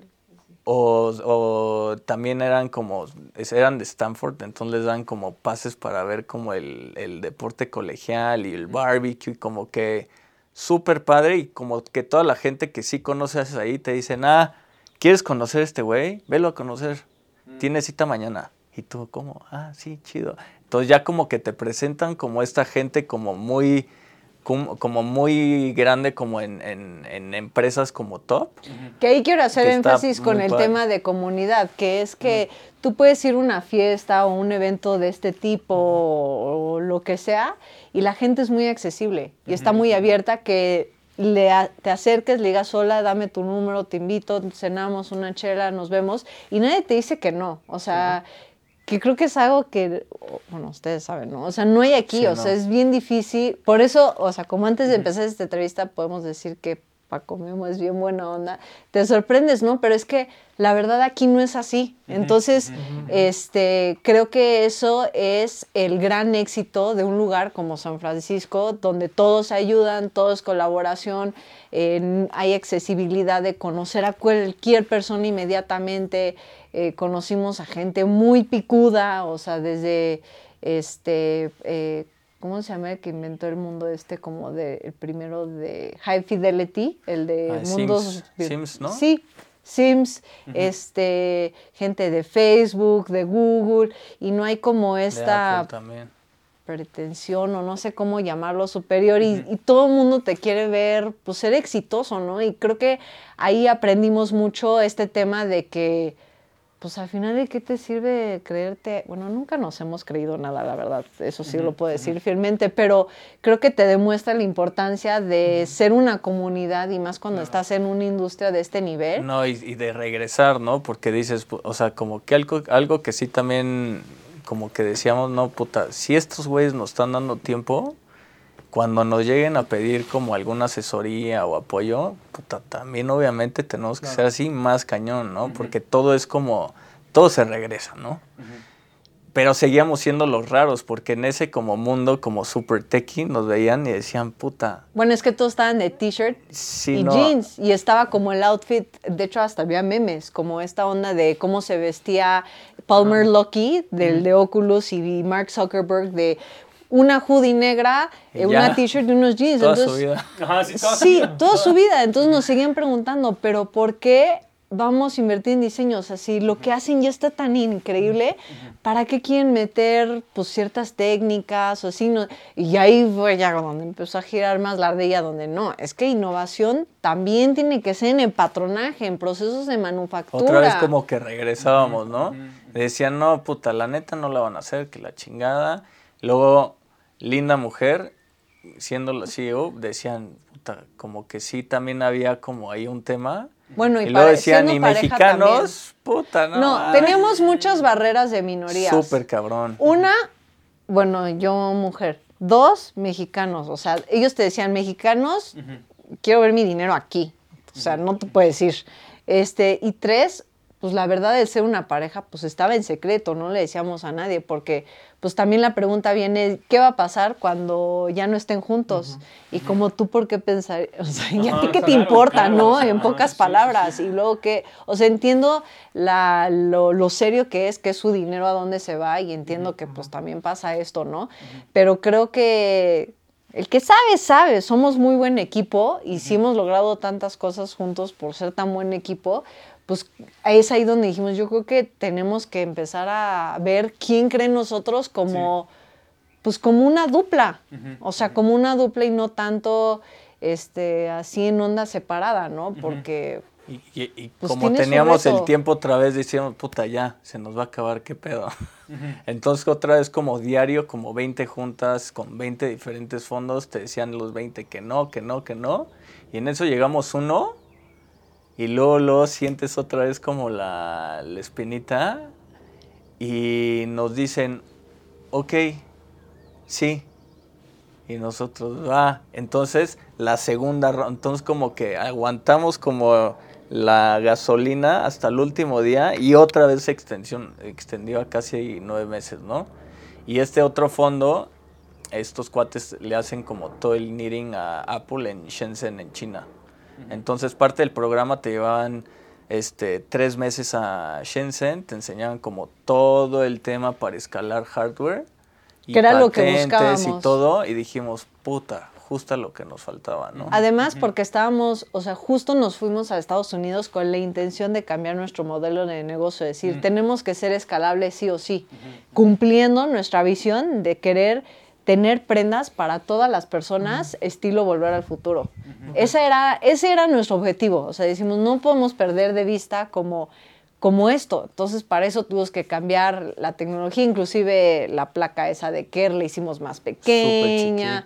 Dijimos, obviamente, tenem- para escalar, o sea, algo que aprendimos cuando fuimos a Shenzhen era de que, ok, para verdaderamente escalar y producir desde 100, mil, millones, billones, lo que sea, nuestra tecnología y nuestras prendas tienen que ser funcional, funcionales, tienen que ser intuitivas, ¿eh? Modulares. modulares. eh, y que no sean este, una intrusivas. sola vez, ¿no? O sea, que sea como timeless y que se adapte a... No, y que la gente de- no tuviera que aprender nuevos patrones de utilizar la ropa, porque también ya había muchos wearables en el mercado y estaban siendo grandes fracasos. Entonces dijimos... son- Diseñados por ingenieros. entonces dijimos, Claro, claro. Que aquí el tema era diseñados por diseñadores y Linda siempre con la mentalidad, o sea, como si pasas como el test de Linda de funcionalidad, es que sí, ya, porque sí, lo agarra y como, no, no sirve, y todos así, puta, y yo regresando con el equipo, no sirve, no, ¿cómo no? Yo, no, no sirve, puta, y el otro, ¿no? Así, Entonces como... Dijo la jefa que no sirve. Dijo, ah, sí, que la jefa ya dijo que no sirve. Entonces, como llegando como a ese, a ese, en China nos dimos cuenta que ya, o- cada vez decíamos ya, y yo le decía a Linda, ya, ahora sí, aquí ya. Entonces ya toda la parte electrónica súper bajada, súper escalable, la patente la iban a liberar, ya la habían liberado en México, ya en Estados Unidos, y ya estamos listos para comercializar. Y otra vez el rush del dinero. Y le dije, no, es que la, la siguiente ronda va a definir nuestro futuro porque le va a dar el rumbo. Y la neta, qué hueva seguir en este como ámbito de tech. O sea, la neta es que no somos nosotros. y no nos entienden. Y no nos entienden y van a llevar como la visión de la marca hacia algo bien pinche aburrido. Ajá, una, sí, donde no, no querían estar ustedes. Y, le, y me dijo, entonces no vamos allá a levantar dinero. Y le dije, no. Y me dijo, puta, gracias a Dios, porque qué pinche pesadilla, que quién sabe qué. Le dije, va a estar más cabrón. Y me dijo, no, pues sí, ya sé. Entonces ya agarramos y nos fuimos a. Nos regresamos a San Francisco. Y en una cita que nadie quiso entrar, me dijo Linda, pues ve. Y le dije, va. Entonces ya subo y era como un grupo de muchísimos asiáticos. Y el único que los peló fui yo. Entonces ya les presento y todo, y ya la chamarra esta, que todavía no la lanzamos, ¿no? Pero vuela drones, hace infinidad de cosas. Lo ven y yo volando el dron con la chamarra y decía, no manches, o sea, ¿qué pedo con, con esto? Hacían como gestos, cargan pistolas, todo en VR y era así como de, no, siento los balazos. ¿qué Utilizar el pedo?". cuerpo como interfase. Siempre lo Siento utilizamos esto, ¿no? nosotros. Que, que todo eso se llama OB, que es Auto Body Experience, ¿no? Entonces como... Nuestra tecnología. Ajá. Le cambiamos de que era Ubi. Y son 12 sensores, ahorita nada más hemos lanzado uno, este, ya les contaremos ahorita por qué. Y en eso dicen, bueno, nosotros somos de Taiwán, este, ahí es el futuro. Y yo, no manches, así nos han dicho en España, en Suiza, en todos lados, nada más hemos perdido dinero y tiempo. No, de verdad, denos una oportunidad. Y yo, no, pues sí, mucho gusto, bla, bla. Adiós. Otra vez, por destinos, se nos acaba, o sea, obviamente ya se nos había acabado el dinero. Y me dice Linda, no, vamos a Seúl a un, a No, un pero evento que estábamos nos viviendo, invitaron. no, es que es importante enfatizar que estamos viviendo otro momento oscuro. Ah, súper que el, el español que contratamos, que ya llevaba cuatro o cinco años con nosotros y le dimos tanto poder en el área tecnológica así, nos estafó, nos blackmailó, como, Chan- nos como chantajeó. chantajeó. O sea, estuvo O sea, un día antes de Demo Day dijo, ¿saben qué? O me dan el 20% de la compañía, y me, dan suben este, 200 vuelan, mil dólares. vuelan a mi, a mi esposa, a mi hijo. A mi suegra. Y así, y nosotros, güey, o sea, y no es les doy y no este les doy pedo, y no les doy el código y cosas así no lo sé le habló a nuestros socios aquí en México o sea se hizo un tremendo desastre este él ya lo quería agarrar a golpes Me salió el barrio. este, este, yo leí su contrato y dije, le hablé a nuestros abogados de México, le hablé, porque yo lo hice firmar contrato en México y en Estados Unidos. Entonces le hablé a nuestro abogado en México, le hablé a nuestro abogado de Estados Unidos. Dije, ¿qué vamos a hacer? Bueno, se hizo horrible. horrible. El caso es que no nos los pudo aplicar, pero sí fue un golpe muy duro. Sí, porque, ahí sí vamos a levantarla. O sea, en esa, al, al siguiente día, sí vamos a levantar lana. 500 mil dólares. Estábamos sí a punto daba- de recibir 500 mil dólares y por ese chiste no se hizo, pero independientemente fue un golpe muy duro porque era alguien que llevaba trabajando mucho tiempo, era alguien con el que construimos muchas cosas Y empezar desde cero dijimos, puta, no. o sea, está fuertes, como desde el que era lo de Obi y demás. Y entonces, pues otra vez estábamos en esta posición de, ¿qué hacemos? O sea, ¿a quién vamos a poner, volver a entrenar? A, o sea, porque ya recu- recuperamos o sea, los archivos, el código, todo, necesitamos a alguien que lea todo esto, volver a empezar a esto y demás. Y justo de coincide, bueno, no de coincidencia, de trabajo, nos ganamos un premio por Google en donde te llevan a Corea, bueno, cada, bueno, sí te llevan a Corea a trabajar por 10 días intensivo y te enseñan todas las herramientas y tendencias tecnológicas eh, que vienen a futuro y herramientas de Google que nada más tú puedes ver y experimentar y te pagan todo. beta testing. Entonces, como beta, pues programa beta. yo tengo un primo que vive en Corea, entonces le dije, pues vamos, nos quedamos en su casa, todo esto, vamos esto, vamos a despejarnos de todo este rollo, a aprender de estas tendencias, a ver si nos inspiramos, a ver qué vamos a hacer de nuestra vida, porque está muy cabrón, o sea, la verdad sí, fue un golpe muy duro. Este, pues porque además a- cuéntale a tu equipo, porque él era una cabeza a nivel nosotros, entonces explícale a todos los demás que su jefe hizo esto Ajá, y sí, que sí, ya no sí. está y que hay un hueco ahí. Entonces, culero, ¿no? no, y que además todos los empleados así de, ¿qué hago? Y entonces, pues no, él y yo así como, pues lo que estabas haciendo. O sea, como, tú sigue trabajando, qué te digo, ¿no? Mientras solucionamos. Y entonces, pues nos fuimos a Corea, obviamente, en este momento oscuro, depresión, todo esto. Todavía dijimos, hay que quedarnos otros 10 días más para chacotear con mi primo y demás. Y él me dice, ¿y qué tal si me voy a Taiwán? Para esto él tiene pasaporte español. Y, y vimos que en Taiwán no puedes pasar si eres mexicano, necesitas una visa especial. Estaba a dos horas. Me dijo, hay que aprovechar. Y dije, Claro, pues bueno, pues yo me quedo con mi primo, pues ve tú, pues yo no puedo ir, ¿no? Entonces se va, se desaparece, yo me quedo con mi primo y yo así llorando, así de que no, no, no, voy a volver y despedir a todos otra vez, otra vez Claro. y ver qué vamos a hacer, porque también en Google, o sea, conoces a gente de todo el mundo bien buena onda y tú, y estoy cambiando el mundo y ropa con tecnología y todo esto, y llegas y puta madre, si supieran que estamos Ajá, en sí, esto, en esto. no, que En no modo, modo autopilot. Sí, en modo autopilot, así estábamos, tal cual. Y entonces, pues, o sea, sí fue como muy crucial eso porque dijimos, hemos avanzado tanto que ¿qué vamos a hacer?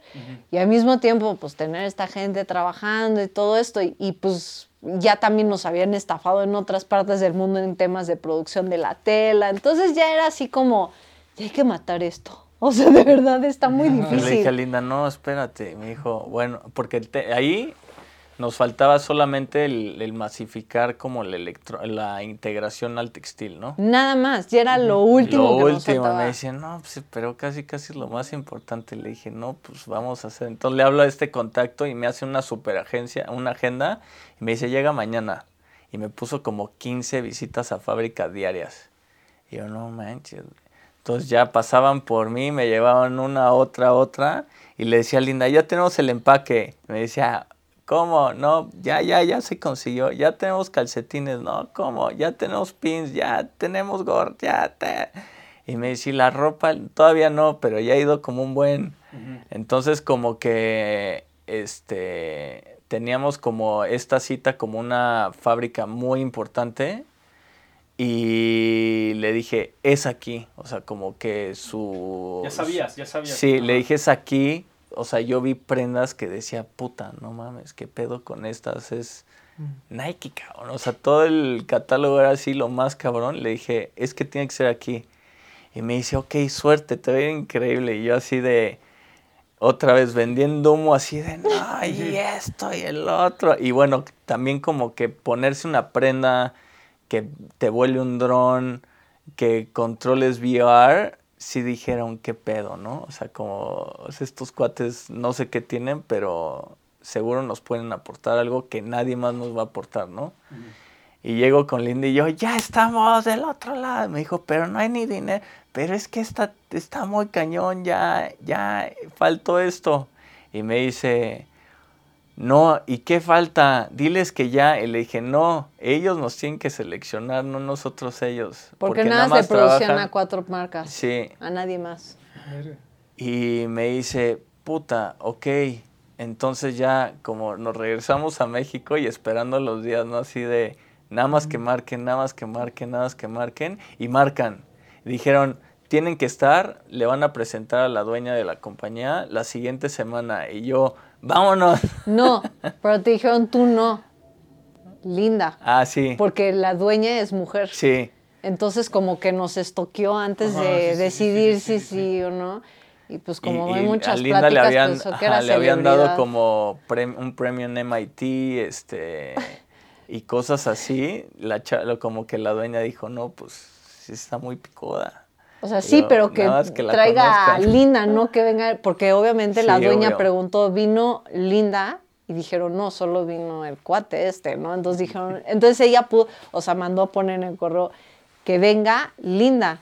Entonces, bueno, saca la visa, saca todo esto. Y llegamos a la cita y ya super clic, que, que el saque, que, que la comida, que cheche, que tal, tal, todo. dicen, sí, les vamos a producir nosotros, yes, ok, puta, ¿de dónde vamos a sacar? Entonces ya fue ahí cuando empezamos a hacer ya la comercialización de lo que ustedes conocen. Mm. y son los primeros que, han entendido nuestra visión a dónde queremos llegar, hacer prendas como Volver al Futuro Cool para las masas, gente que dice, nos decían y nos dicen todavía, no entiendo, pero vámonos paso por paso y lo vamos a lograr. Y yo propongo estos materiales y a ver qué, o le dices quiero esto y van y lo buscan y te lo traen. las cosas más raras lo tienen todo. O sea, sin miedo. O sea, un, un, mindset muy nivel nuestro. Entonces dijimos, o sea, mejor partnership no pudo ser, ¿no? Y primero nos fuimos tres meses, después seis, después nueve. Entonces ya dijimos, ya, nueve meses. Y al segundo año que ya estamos, abrimos este el showroom justo una semana antes, de la pandemia. Y puta, ha estado nuevo ahí, que está cabrón, ¿no? Yo, yo me acuerdo de, haberlos conocido y digo, eh, obviamente el, tema de, los, de los sneakers es lo que, nos unió, ¿no? De alguna forma. Yo me acuerdo haberlos conocido a ustedes hace, si no mal recuerdo, hace 6, 7 años, cuando Nike los lleva a una presentación de justamente de su tecnología, ¿no? De que bailaban y así. Sí. ¿Fue 2016 o 2015? No me acuerdo. 2017. 2017. ¿Y cómo, cómo, cómo, llega ese contacto de Nike? Y sobre todo Nike México. Porque llegamos llegamos de Taiwán y un amigo de Linda le dijo, oye, tengo la estela de luz, este, la quieren usar, estaría increíble que pongan todo el proceso, ¿no? Porque justo ya teníamos todo, entonces le dijimos, puta, va. Entonces hicimos esta como taxonomía. Tú sí fuiste. y contábamos todo. desde el Arduino, todo. Entonces era como, ok, hay que enseñarle a la gente que, no son prendas que son tan fáciles de hacer, ¿no? Hay como ingenieros mecánicos, diseñadores industriales, electrónicos, de hardware, de software, nosotros, este, entonces todo esto es importante que la gente lo vea. Y para montar, que eran como muchos días, le dije, pues hay que hacer, me dijo Linda, pues hay que hacer unos jumpsuits.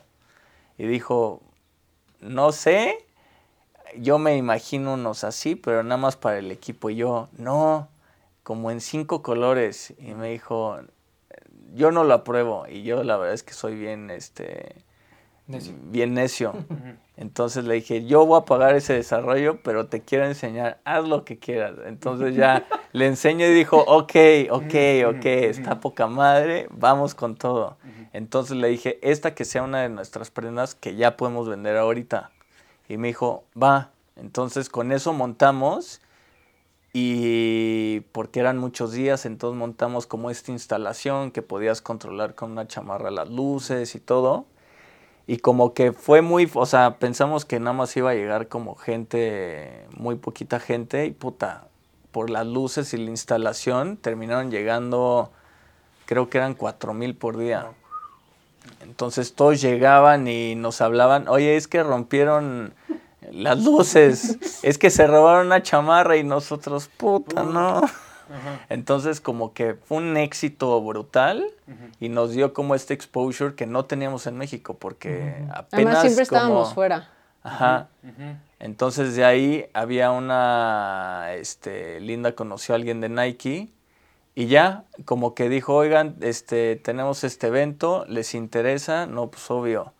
Quieren hacer como una activación, este, integrando su tecnología en tenis, pues va. Hicimos como lo de esta instalación que era como grabamos los gestos de unos bailarines y cuando lo, lo replicaban con su aceleración, la altura y, y el movimiento, activaban como bombas de CO2, ¿no? Y de humo. Entonces como que Nike dijo, puta, está loquísimo, órale, háganlo, ¿no? Entonces como que nos divertimos, estuvo súper mega experimental.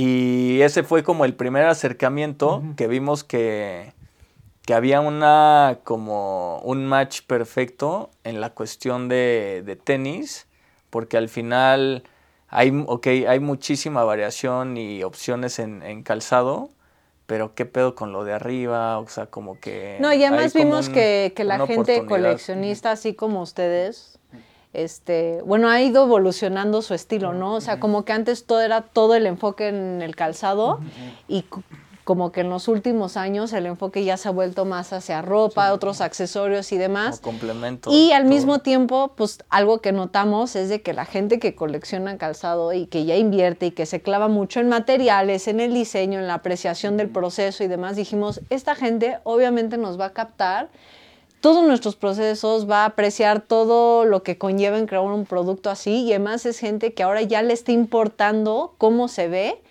a la hora de combinar con su calzado. También busca ser original en materiales, en acabados, en forma de expresión, no nada más en calzado, sino en ropa también.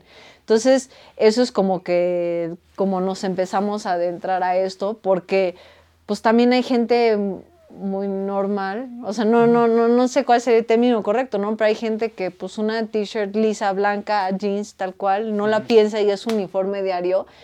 Y pues está bien, o sea, también es muy válido, pero pues hay gente que ya se clava más en, en acabados, en cortes y marcas. Es, es que yo- creo que ya también estamos en este punto en el que ya los tenis no te diferencian. Y- Exacto. Y, lo hemos platicado muchas veces, ¿no? O sea, ya vas a un evento y todo el mundo trae lo mismo. Exacto. Entonces, ahora ya también le das un giro con la ropa, pero ya tampoco quieres ir disfrazado de Supreme o no quieres ir disfrazado de Babe, sino vas buscando otras alternativas. ¿Ustedes creen, digo, el- lo, lo platicamos cuando, cuando, cuando vino la gente de Underworld, pero ¿cre- ¿creen que este hecho de, de que, de ser una marca mexicana en México es una desventaja? Depende. Sí, Ok, depende. ok. Yo siento que depende un poco, ¿no? Porque, por ejemplo, al principio nosotros fuimos súper discriminados aquí en México, ¿no? ¿Por qué hablan en inglés? ¿Por qué cobran en dólares?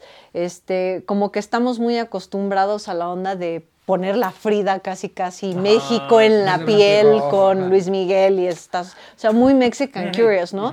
Y la verdad es que pues siempre dijimos nosotros somos si Nike y Apple hubieran tenido un bebé, eso es machina. Y nosotros vamos en contra de esas marcas, no contra una marca local, no porque sean menos porque no lo son, eh, no porque... No, o sea, tiene que ser la misma calidad que Nos- un Nike o que un Apple y la misma experiencia que te llegue y que digas, puta, es un gadget, es una prenda, ¿qué es, no? Y otra vez jugar con el inicio, máquinas vestibles, ¿no? Entonces, como eso, Linda, siempre fue como súper clara que teníamos que actuar como marca, tenemos que actuar como una marca internacional y comportarnos como tal para que... Para estar el- al nivel de... y que el mexicano se atreva a comprarte, ¿no? Porque sí existe todavía No, mucho pero al principio no.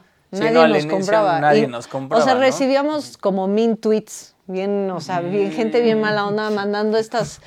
Tenemos que tener esa sección para las siguientes entrevistas. no, o sea, Ándale. los mean tweets bien horribles y pues llegó un punto donde pues también fue frustrante porque queremos hacer todo hecho en México, que empezamos a censurar nuestra identidad y luego pues vas al extranjero y también te dicen mexicanos, you don't look Mexican. Y yo siempre, siempre que me dicen you don't look Mexican, les pregunto, pues, ¿cómo se te ve, cómo se ve un mexicano, no? que- que- o sea, quieres que cóctel, llegue en- Y te contestan, like.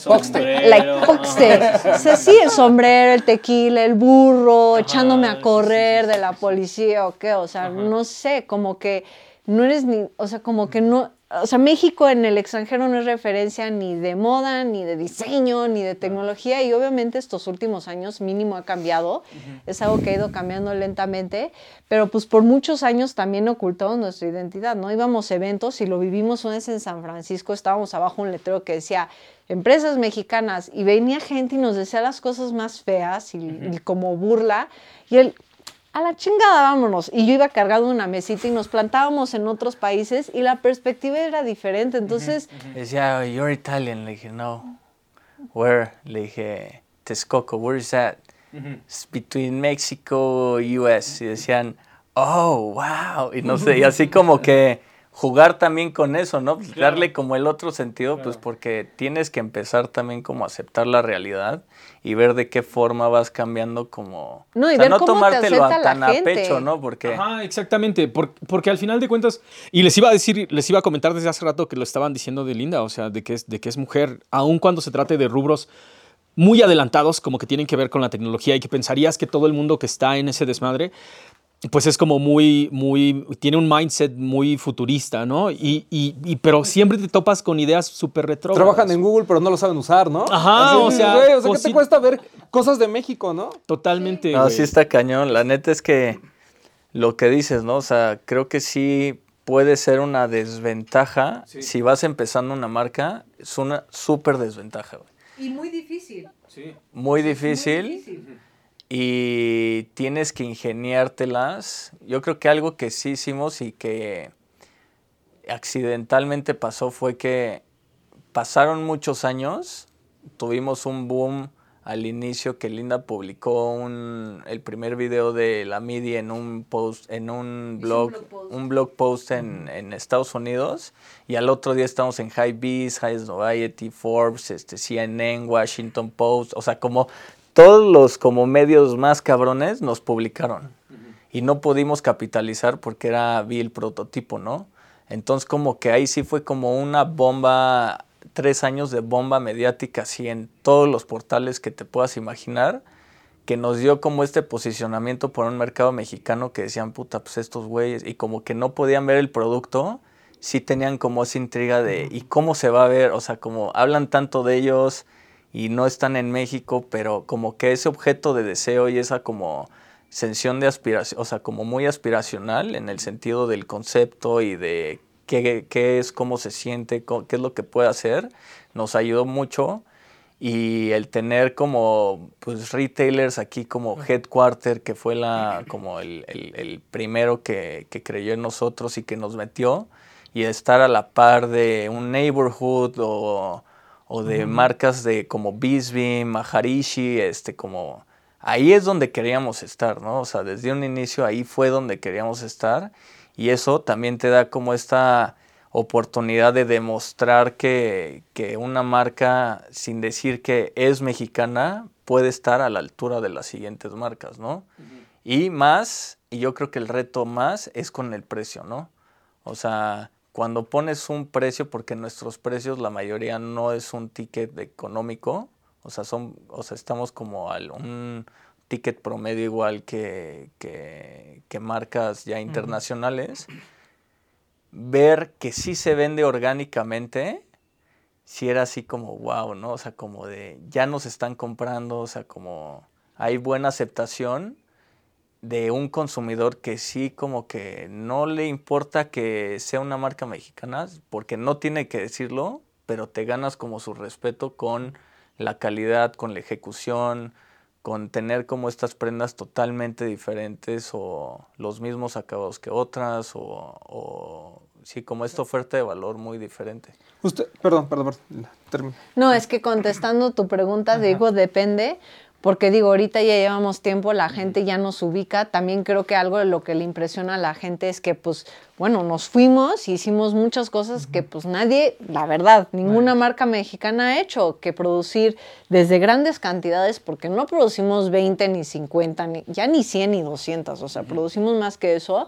Este, el otro es que pues hemos estado en eventos bien importantes y significativos en Europa, en Asia, en Estados Unidos, y que producimos fuera. Y tan sencillo, todo nuestro showroom fuera, porque creemos en nuestra visión, creemos en nuestra misión, creemos que tenemos la capacidad para competir a nivel de grandes marcas y empezar porque nosotros no las creemos. Que tú no nos creas, ese no es nuestro problema. Nosotros no las creemos y nosotros somos una marca del mundo para el mundo y queremos ser globales. O sea, algún día el sueño sea que nos compre un Nike, este, ¿no? O ser un, el brazo de Nike, ¿no? O sea, no lo sé porque sí considero obviamente que tenemos la capacidad para eso.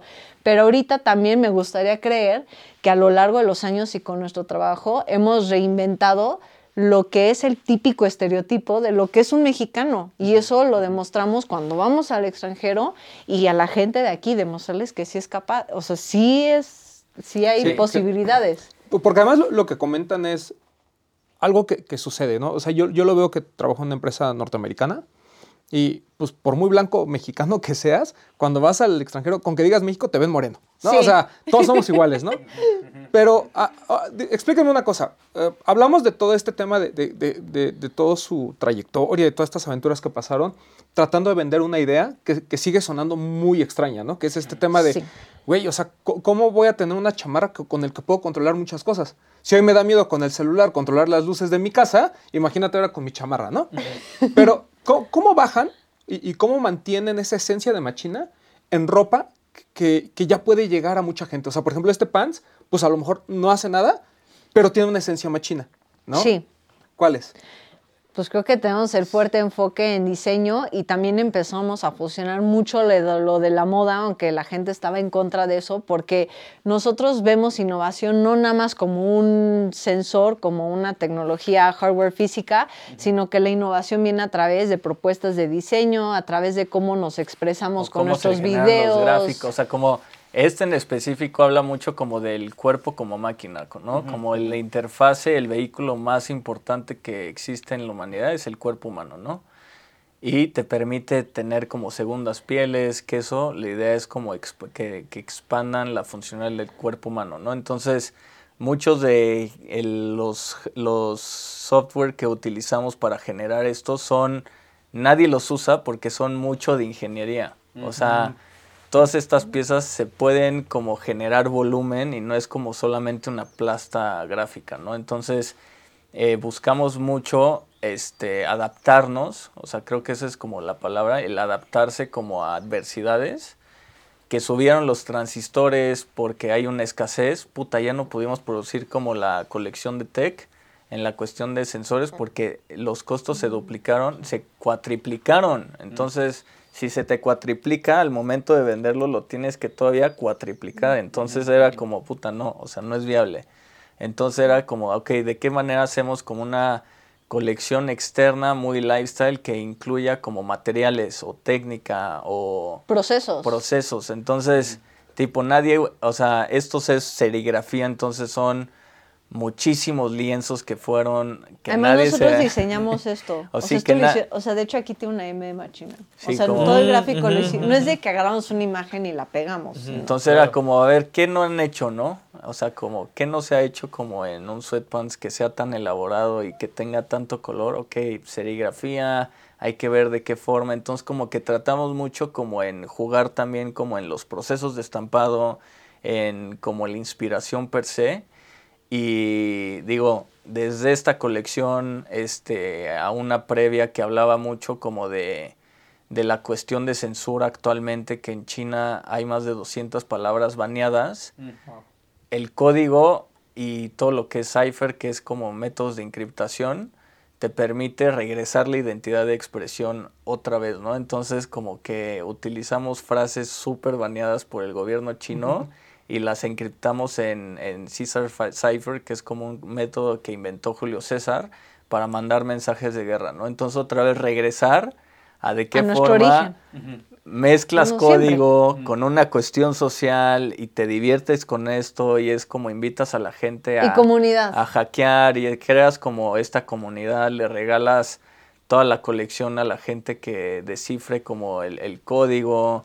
Esto que viene aquí dice diseñado por mexicanos progresistas, o sea, como hecho en México, pero vienen también como en, en código encriptado. Entonces como este dinamismo, el generar como estas prendas diferentes, también habla, no solamente lo que también dice Linda, no solamente tiene que ser electrónica, ¿no? O sea, como toda la nueva colección que es súper funcional y se convierten como prendas en, o sea, como el parachute poncho, ¿no? Está inspirado como en el clima de la Ciudad de México, en la mañana hace frío, este, después hace calor, pero tienes que traer como pues muchas cosas guardadas y luego llueve, te permite como sacar como el poncho y después vuelve a hacer como un poco de calor, pero luego frío, entonces como que se adapta, es como adaptarse como un clima que también hay en México, ¿no? O sea, como no solamente te tienes que inspirar como en, en toda esta como cultura de gráfica impresionante que tenían nuestros antepasadas,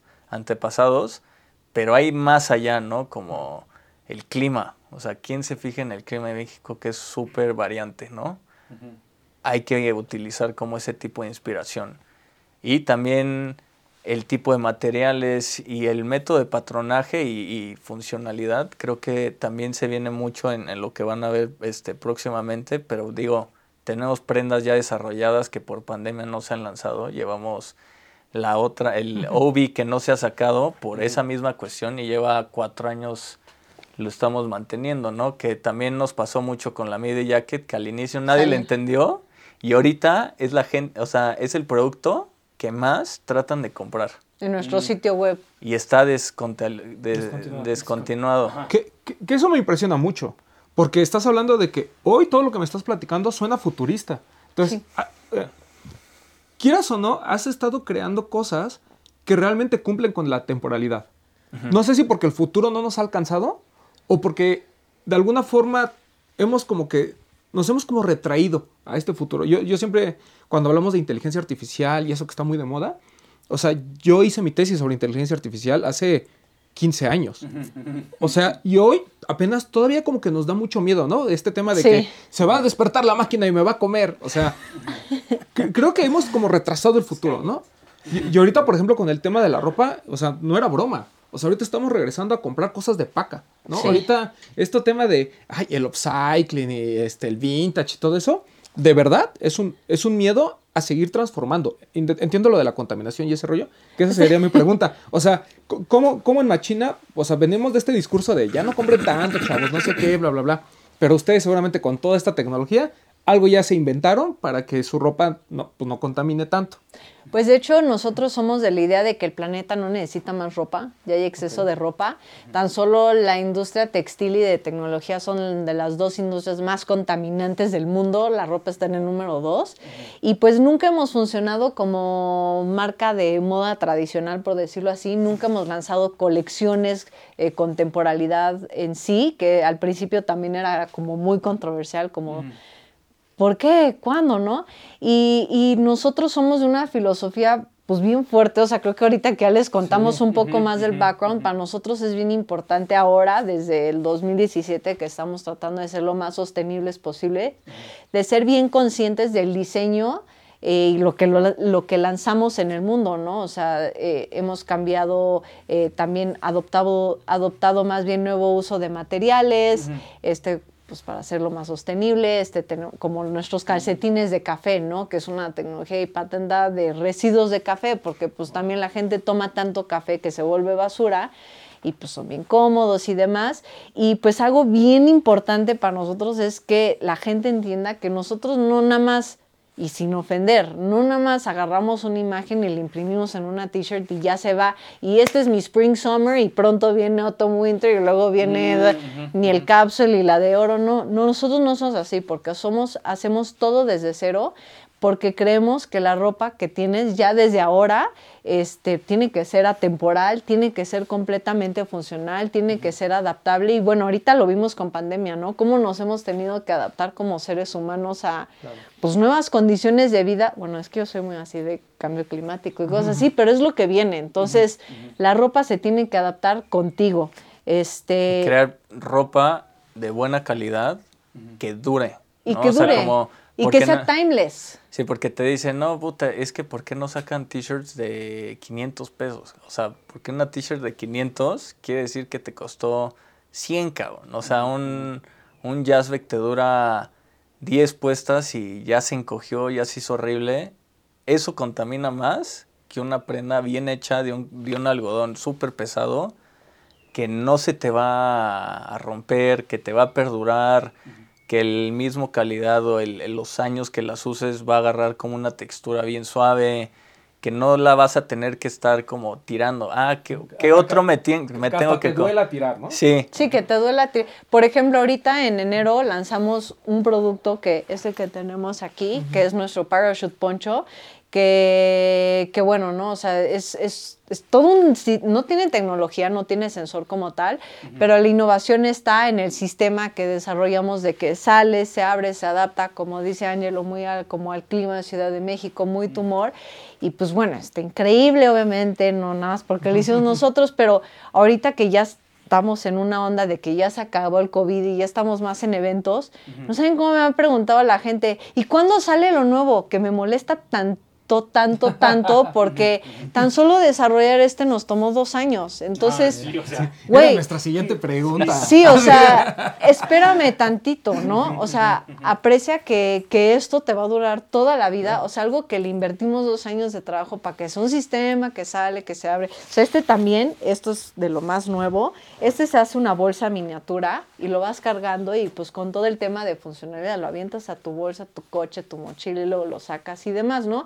Y, justo por, por esa onda, ¿no? De que sí queremos que cuando veas que lanzamos algo, estés enterado de que le dedicamos mucho tiempo al diseño, a los detalles, a la calidad, que es timeless, eh, que se va a adaptar a todas las condiciones de vida y que, obviamente se puede ver bien ahorita y en 10 años se puede seguir viendo igual, ¿no? se va a ver mejor. Sí, exacto. Y eso creo que también habla mucho como de o sea, la, la, la, este tema como que está en tendencia, ¿no? Como de lo de upcycling o, o de toda la parte de, diseño circular, que lo implementamos es, al final puedes hacer y tener como todas estas como alternativas que damos, como el, los empaques se convierten en huertos, se convierten en proyectores, y bueno, estos empaques pues te permiten darle como una segunda vida, ¿no? Este, y eso es como algo que también queremos como enseñar como a a los usuarios de Machina que, que, empiecen a ver como la moda y el, como el consumo de productos mucho más conscientes, que le puedan ver un segundo uso. Lo que hablaban con Manuel en, en, en, su programa era como, pues sí, o sea, estaría increíble ver que gente utilice las playeras de Machina en unos años y haga como un patchwork increíble con con otras prendas, ¿no? Porque eso es como justo, este tipo de prendas está muy bien hecho para que lo puedas reutilizar, ¿no? Como los mismos algodones o se puedan como restampar. Y es, es como que lo que estamos tratando, ¿no? Como en generar como estas piezas de muy alta calidad que te perduren bastante y al final ver como toda la implementación, de qué forma lo hacemos mucho más fácil, ¿no? En pandemia hicimos como toda la línea de de, de tapabocas que fue como nuestra sobrevivencia. Implementamos como mermas, toda la merma de las playeras era la tela que se usaban como al, tapabocas, unas eran de otro color, pues porque el, algodón de esa temporada pues sobró más de uno y menos del otro, entonces como había una variación de los tonos de negro y todo eso está hecho con impresión 3D, ¿no? Que también como te da esta facilidad de prototipaje rápido, de esta facilidad de crear algo, un nuevo acabado bien rápido y tener como esa flexibilidad y divertirte siempre como en, la creación de productos. Y eso también es algo importante, ¿no? De, estar como diseñando cosas que se adapten y de qué forma lo haces lo más sostenible posible, pero al final es imposible crear un producto extremadamente 100% reciclable y cero como impacto de huella de carbono, porque al final existe el transporte, la logística, o sea, como todo eso es como cosas indirectas, pero al final estás este, haciendo como un impacto, ¿no? A mí lo que me encanta es, cada que los escucho hablar, no solamente suenan como diseñadores, sino también como si estuvieran pensando en la interfaz del usuario. O sea, cada proceso y cada prenda, ustedes ya están pensando no solamente así como de, ok, tiene que tener este estampado y tiene que quedar así, sino más bien cómo lo va a usar, para qué lo va a usar, cuánto tiempo lo va a usar y después qué es lo que le va a pasar. o sea, ustedes están pensando 15 pasos extra de, cuando ya no está siquiera en sus manos y, es, pensamiento de diseñador y de ingeniero. O sea, ya tienes la interfaz y ahora cómo es que el usuario va a interactuar con esa interfaz. Ahora, ¿qué es lo más cabrón? O sea, porque ya recurrieron un montón de, ya se fueron para todos lados, ¿no? Y se dieron cuenta de lo que todos nos tenemos que dar cuenta. No es tanto tu trabajo, no es tanto tu bandera la que te tiene que hacer sentir orgulloso, sino más bien como de, es mi trabajo, güey, ¿no? Mi trabajo, la chamba, mi desarrollo, y ya después me pongo, me pongo la bandera a la espalda, pero primero, primero lo primero con lo que se tiene que topar el resto de la gente es con el trabajo que ustedes están haciendo. Entonces, tienen, tienen un showroom en Taiwán. Sí. Las, las compras son en, en el sitio, las compras son en dólares. Sí. y trabajan desde, desde Texcoco. Ahorita. Ajá, ajá, sí, sí, sí, sí, sí, a ver. Ahorita, porque en realidad antes de pandemia estábamos ya definidos seis meses hacia, este, seis meses aquí, pues bueno, porque también típico mexicano, las mamás. Claro, sí, sí, sí, sí, sí, Los tacos, los chilaquiles, o sea, o sea, hay cosas que no puedes dejar, ¿no? Este, y pues bueno, utilizamos Taiwán nosotros porque Taiwán es muy similar en cosa de cuestión de, costos como a México. Entonces nosotros nuestra visión es de que Taiwán iba a ser o va a ser nuestro puente para otros mercados asiáticos, porque Corea está a dos horas, Japón está a tres, eh, Hong Kong está a una. Eh, Malasia, que también es un super boom, está a cuatro y media. Vietnam a dos. Vietnam a dos. Entonces, eh, pues sí, eh, o sea, queremos, porque obviamente nosotros vemos que somos tan futurísticos que pues en Asia es el único lugar donde llevamos nuestras prendas y no dicen, pero ¿por qué? ¿Por qué? Que no tiene nada de malo, ¿no? Simplemente la gente lo usa, lo adopta e inmediatamente lo entiende. Este, pero así es, digo, no, tampoco no, no, no quiere decir que es queja ni nada. Ajá, sí, no, no, no. Pero pues sí, nos vamos adaptando como va funcionando. Y, pues... y creo que también te da mucho como esa la situación actual tecnológica, sí. no, no necesitas tener como una oficina en la Ciudad de México como para ser relevante, ¿no? O sea, como con que hagas tu chamba bien, no quiere decir que, que, necesites como tener como un showroom, ya sabes, como en, en la Roma para ser relevante, ¿no? O sea, con que hagamos las cosas bien, estamos a media hora del DF, o sea, como que también el estar externos aquí, en, en Vil Pueblo, pues te da la, la, facilidad de no estar saturado, eres mucho más creativo eficientemente porque no tienes como esta energía del tráfico, del ruido y todo.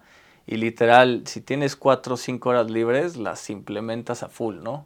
Cosa que cuando estábamos en el DF era bien difícil porque te caía una cita, otra, otra, otra, y terminas de no siendo tan eficiente creativamente porque puta, yo me tardo un buen en concentrarme, ¿no? Mm. En como en agarrar como este mood.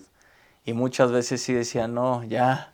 Y los fines de semana cuando diseñaba y ahorita es como muy al revés. Entonces mm. cuando vamos al DF es como justo como citas súper puntuales que tenemos que hacer y listo, ¿no? Pero digo, este, te permite como todas estas plataformas tecnológicas a estar conectado, o sea, tenemos empleados que están en en, uno en Singapur, este, dos en San Luis Potosí, uno en Mérida, entonces como que pues, es muy fácil, ¿no? Y más como en pandemia no nos costó tanto tiempo, tanto trabajo, porque ya veníamos trabajando así. Entonces también como que Excepto la gente más importante que tenemos, sí las obligamos a mudarse a Texcoco Sí. y no tienen inconveniente y todos viven en casas por aquí. Pero pues está muy cómodo porque también no pierden tiempo en tráfico ni nada. Sí. Y si tienen una urgencia, nada más vienen caminando aquí y aquí nos vemos. Y Sí, aquí eso, eso ya. está muy padre. La verdad es que creo que eso ca- también como que te da como todo este nuevo mundo, toda esta como oportunidad que tenemos en esta actualidad, porque antes no hubiéramos podido, ¿no? Claro, ¿no? Y este y estando en Asia, o sea, el showroom lo vamos a tratar como, como de reactivar, porque la verdad es que sí, sí te da como esta ventaja muy cañona como enseñar como en otros países, que es, es muy difícil como mexicanos o como para cualquier externo, porque llegas de la nada y llegas desde cero. Entonces empezar desde cero otra vez, sí es como, como salirte te- de tu área de confort y otra vez empezar desde cero está cabrón. O sea, la neta es que muchos lo, o sea, sí está bien difícil y no es para cualquiera, ¿no? Entonces, esos retos también como son importantes que te lo pongas como marca. Ok, ya lo hiciste aquí. A o ver, como individuo. vete, vete y hazla incómodo. en otro lado, ¿no? O sea, como puntos de venta que ya están en México. A ver, ya le hiciste bien cabrón en México. A ver, vete y compite contra Union, cabrón. Y parte la madre. A ver, eso sí es un reto muy cabrón, ¿no? Sí, o, o- o- o que hoy estás en, en retailers como Lost, Soul o Headquarter y después decir qué tal Union, ¿no? O qué tal Kit. Exacto. Entonces como que como estos retos sí es bien bien este bien importante como que nunca que, o sea, nunca nos pensamos quedar como en un confort, sino siempre hay que ver más aunque cueste, ¿no? Que cuesta mucho eh, sacrificio, pero solamente así vas como como a ir como creciendo y estableciéndote como alguien mucho más internacional y no tan local. Ustedes, yo creo que no solamente por la mentalidad, sino también por el tipo de trabajo que hacen, creo que no hay, no había escuchado algo tan internacional que se sintiera a la vez como tan, tan local. O sea, pero ese es, ese es creo que lo más cabrón de todo el viaje que han tenido, porque creo que cada uno de esos pasitos y cada, un, es, cada una de esas veces que tuvieron que resetear la computadora de nuevo, ajá, así que literal tuvieron que resetear la compu, eso te, te va sirviendo porque vas, vas borrando un montón de caché, vas dejando las cosas atrás que no te servían y haces como un upgrade. Es, que- es que neta es es súper tecnológico, es súper techy. Es bien techy, es la, es, eh, creo que es la este, historia más nerd, nerdosa que habíamos contado aquí. Pero es nerdosa súper chida. O sea, es es- es súper, as- o sea, es adaptable, es modular y de alguna manera, por lo que veo, es que se van volviendo una pieza de Tetris cada vez como que, que cabe en donde sea, sin ningún Sí. problema. Y, y es por eso que creo que conecta tanto con nuestra cultura. ¿no? O sea, no solo por el interés que le ponemos a la, a la ropa ya, sino por el simple hecho de que cuando nosotros vemos una... O sea, el rey de muchos coleccionistas es el Nike Mag, ¿no? Entonces, eso te habla de que somos una cultura que está apostando por la tecnología. Cuando vimos los HyperAdapt, nos sorprendieron. Dijimos, güey, o sea, qué chido unos tenis que se pueden eh, amarrar solos. Qué bueno que esa tecnología se impulsó para el básquetbol y que incluso con tu teléfono puedes desabrocharlos de alguna manera, ¿no? Entonces, creo, creo que es que somos una cultura, sí, muy tradicionalista porque nos maman los retros, pero también que no nos da miedo utilizar otras cosas, ¿no? O sea, Sí. el off-white que él tiene, el blazer que yo traigo, el, el incluso eh, este, este don que, que- que trae Linda, o sea, de, de Ambush, eh, son, son pares eh, pues que realmente retan un poquito el estilo, ¿no? O sea, el hecho de que tenga este hoyos y eso que a lo mejor, no, como tú dices, no, no necesita tener un chip para que tú veas ahí la innovación. Puede ser en la parte de diseño, el hecho de ser disruptivo, el hecho de decir, güey, o sea, este tenis que está así como cortado y que le puedes cambiar la parte de atrás, pues suena como que a lo mejor, no sé si sea lo más funcional, pero es cool, ¿no? O sea, entonces, esta combinación entre, en- entre el ser cool y el ser um, tecnológicamente avanzado, creo que es en donde está justamente Machina, ¿no? Y es ahí donde, pues a mí también me llena mucho, de, de mucho orgullo, no solo el conocerlos, porque pues además son grandes personas, este tema de decir, güey, te- o sea, Sí, no, tengo- o sea. te- hay una marca en México que está retando este status quo, ¿no? Este tema de, güey, ya nos cansamos de la, o sea, qué bonitas sus playeras con impresión y con su marca, eso está muy chido, qué bueno que haya y qué bueno que en México la, la industria de la moda si- siga corriendo, pero qué padre ver a alguien que está retando eso, ¿no? Y que está yendo más allá, pero que también tiene prendas que yo me puedo poner, ¿no? Sin necesidad de que cuando me mueva haga ruido. O sea, creo que ese tipo de cosas también las tenemos que valorar. Y obviamente no, no podían ser tequis, ¿no? Sí. sin, sin pensar en la internacionalización. Porque lo platicábamos ese día. Eh, O sea, creo que muchas marcas también se conforman. Es así como de, güey, ya- yo ya superé, ya me reposteó no sé quién, perfecto, yo sigo trabajando para mi nicho, ¿no? Para mis clientes en México. No, güey. O sea, si ya te reposteó Hais no Valley, si ya fuiste... Yo pongo siempre el ejemplo de los Kumori, ¿no? Los Kumori venden humo, ¿no? no, no porque vendan humo en sus prendas y eso, sino porque mucho es su storytelling. O sea, ellos Sí. más que la prenda, su storytelling es lo que está muy cabrón, ¿no? Digo, ya tendremos la oportunidad de entrevistarlos. Pero a lo que voy es, esos cuates no están preocupando por si el mercado en México los entiende o no. Esos cuates están pensando en Estados Unidos y en salir en Hais no Valley y esto, no por el show off, sino porque quieren que su, su identidad de marca se vaya a otras culturas. Y creo que Machina, aparte de que cuadra perfectamente con lo que nos dicen de los asiáticos, sí está retando el hecho de, güey, puedes ser una marca mexicana y ser exitosa en el mundo. O sea, no te tienes que conformar. Y eso para mí creo que es el, el mensaje que nos debemos de llevar. Sí, cambiar como este estereotipo del, del mexicano, ¿no? O sea, ¿por qué tenemos que ser considerados como maquila o como el típico, este, de este símbolo del, del charro con el tequila y el cactus, ¿no? O sea, Porque nada servimos para trabajar en cocinas. Ajá, exacto. Que la verdad, eso es algo bien importante, pero sí es este, pues también Estados Unidos, porque es nuestro vecino, se caería si los mexicanos no fueran a trabajar Claro. un solo día. Entonces, movemos economía. ¿Por qué no podemos escalar esa capacidad de compromiso, de trabajo, de crecer, de hambre a otras ambiciones, ¿no? Y en Latinoamérica creo que estamos como en, en, en toda la parte de habla hispana, ¿no? Como creo que es como el mejor momento como para te cambiar como este como mindset de, del mundo y creo que la música es como algo que abre como, como este camino, ¿no? Ah, Música, deporte, o sea, creo que Canelo, o sea, con que esté como, al- en, en- como en su top o Checo Pérez, ya sabes, como eso es lo que permite este como abrir como esta entrada y facilitar y en el caso de Colombia lo tienen muy, o sea, ahorita sí está muy cabrón porque les abrieron como el camino sus músicos a un nivel que ya pueden ser considerados como algo cool en, en el extranjero, ¿no? Entonces creo que eso va a pasar pronto también como en México y que se empiece a permear y que empiece a tener como esta facilidad a la penetración y bueno, igual y nos cuesta más a nosotros como marca por su momento, pero para las nuevas marcas va a ser mucho más fácil tener como este exposure, ¿no?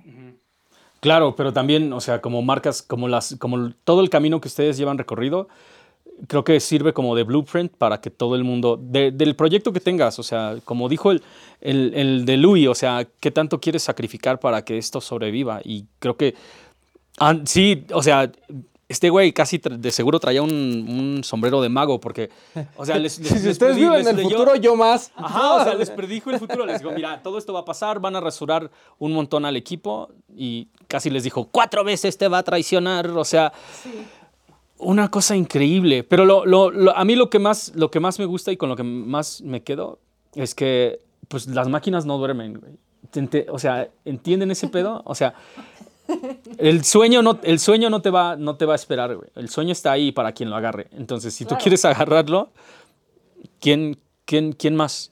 O sea, tú eres el que tiene que caminar. Ajá, si no lo agarras tú, ¿quién más? Porque también te tienes que dar cuenta de eso. Sí somos muchos los que tenemos esa hambre y como ese drive y como esas ganas de hacer cosas, pero también si nadie, si, si nadie tiene la misma visión que tú, entonces la visión tiene que ser explotada y llevada hasta el extremo, güey. O sea, hasta el otro lado tenemos que llevarlo, porque si no lo hacemos nosotros, tal vez nadie más lo, lo vuelva a hacer. De hecho, se me, se me ocurre una frase bien inspiradora, estoica, que, que dice que o algún día o es el primer día, ¿no? Tú decides, algún día lo voy a hacer o hoy es el primer día. Entonces, se las dejo de tarea. No, chicos, my God. ¿Vieron? O sea, es que topan este pedo. Estamos hablando. Ajá, sí, sí. O sea, estamos hablando de cosas de tecnología, pero a la vez son cosas bien humanas, güey. Son, son, son. el- los principios son súper humanos, pero ejecu- la ejecución es súper elevada, güey. O sea, de algo que no tiene que ver. Fuera de, fuera de este mundo que vive en tu mente y es como súper etéreo, pero a la vez es análogo y es digital. Ma- machina, machina, la- o sea, ya lo dije, güey, las máquinas no duermen. Chicos, la neta, a mí me encantaría, me hubiera encantado más bien, o sea, me- clavarnos prácticamente en todos los juguetes y los gadgets que tienen aquí en el estudio porque... Este es el capítulo uno. Ajá, sí. Sí, intro. Carnales, muchísimas gracias por acompañarnos. Primero, eh, sí, muchísimas gracias a ustedes, neta, gracias. recibirnos Sí, por acá. recibirnos en, en el, en el laboratorio, cabrón. Hay, Esto que venir acá a hacer así un scouting de todo lo que hay aquí. Ajá, sí, sí, sí, sí. Yo creo que así como de proyecto en proyecto podríamos hacer otro episodio y, y, y, o sea, te apuesto que aprendes muchísimas cosas en todo esto, güey, ¿no? Señores. Así le hacemos. Así Es lo una hacemos. cita. Es una Es cita. una cita. Es una cita. Es una cita para el segundo episodio antes de que se nos vayan a Asia y, y ya no regresen. O sea, neta, neta, neta. Yo lo único que les podría recomendar es, tal como dijeron, las colecciones que van saliendo, pues prácticamente no son, bueno, sí son colecciones, pero son atemporales. O sea, en serio, no te esperes a agarrar algo. Agarra lo que te guste ya, porque se acaba y ya no va a haber más, güey. O sea, y te están hablando de que constantemente están en desarrollo, pero si se tardan dos años para encontrar exactamente ese sweet spot entre algo que se puede usar, que va, con el que tú puedes interactuar de alguna manera. Entonces, todo tiene un trasfondo, todo tiene, y, y por lo tanto tiene un futuro, ¿no? Muchísimas gracias por acompañarnos. ustedes. Neta. No, no. Muchas, muchas gracias por, por invitarnos al No, No hype. Hype. No, la No, neta. nosotros encantados. Sí, Romy, muchas gracias por acompañarnos. No, gracias a todos. Este, y pues como siempre les hemos dicho, ¿no? Traemos, tratamos de, de traer a todos los que están haciendo algo. Ya no solo, o sea, obviamente los tenis, como ya lo platicamos, es lo que nos unió, pero de alguna manera el, el hecho de contar este tipo de historias, estos proyectos, para que ustedes se inspiren, ¿no? Te puede gustar o no lo que hacen, tienes todo el derecho de decir, ay, no, es que está bien cara, ay, es que a mí no me gusta, ay, es que al Poxte se le ve bien. No importa. Ajá, ¿no? sí, o sea, sí, sí, aquí el tema es contar estas historias para que vean que no todo es color de rosa, ¿no? O sea, han llegado hasta donde están porque hay un chingo de trabajo de atrás, de- detrás, como lo han hecho varios de los que han venido por aquí. Exactamente, güey. O sea, es un camino bien pinche difícil y largo, pero todos tenemos la posibilidad de caminarlo. Así es. Sí. Solo cuestión de querer. Ujú. Carnales, muchísimas gracias. Gracias. Esténse al pendiente del siguiente episodio. Por aquí vamos a andar. No creo que este, muy próximamente. No, tal vez sí. Como en Sí, una ¿por qué semana nos no? damos un rol para un segundo episodio. Muchas gracias por acompañarnos, carnales. Este, recuerden seguirnos en absolutamente todas nuestras redes sociales. Los episodios de No Hype están Y tanto en Spotify como en Antes, Apple ¿dó- Music. ¿dónde podemos comprar ropa? Ah, claro. Eh, www.machina.cc o Lost o Headquarter o Revenge en Guadalajara. Ah, big shout out a todos los retailers que, están, que ya están en esta que ola. están apoyando a este Ujú, tipo que están apoyando este tipo de... Sí, sí, sí. La neta, muchísimas gracias por acompañarnos de nuevo. Muchas gracias a ustedes por seguir rockeando con nosotros y nos vemos en la próxima. ¿Va? Los quiero. Peace.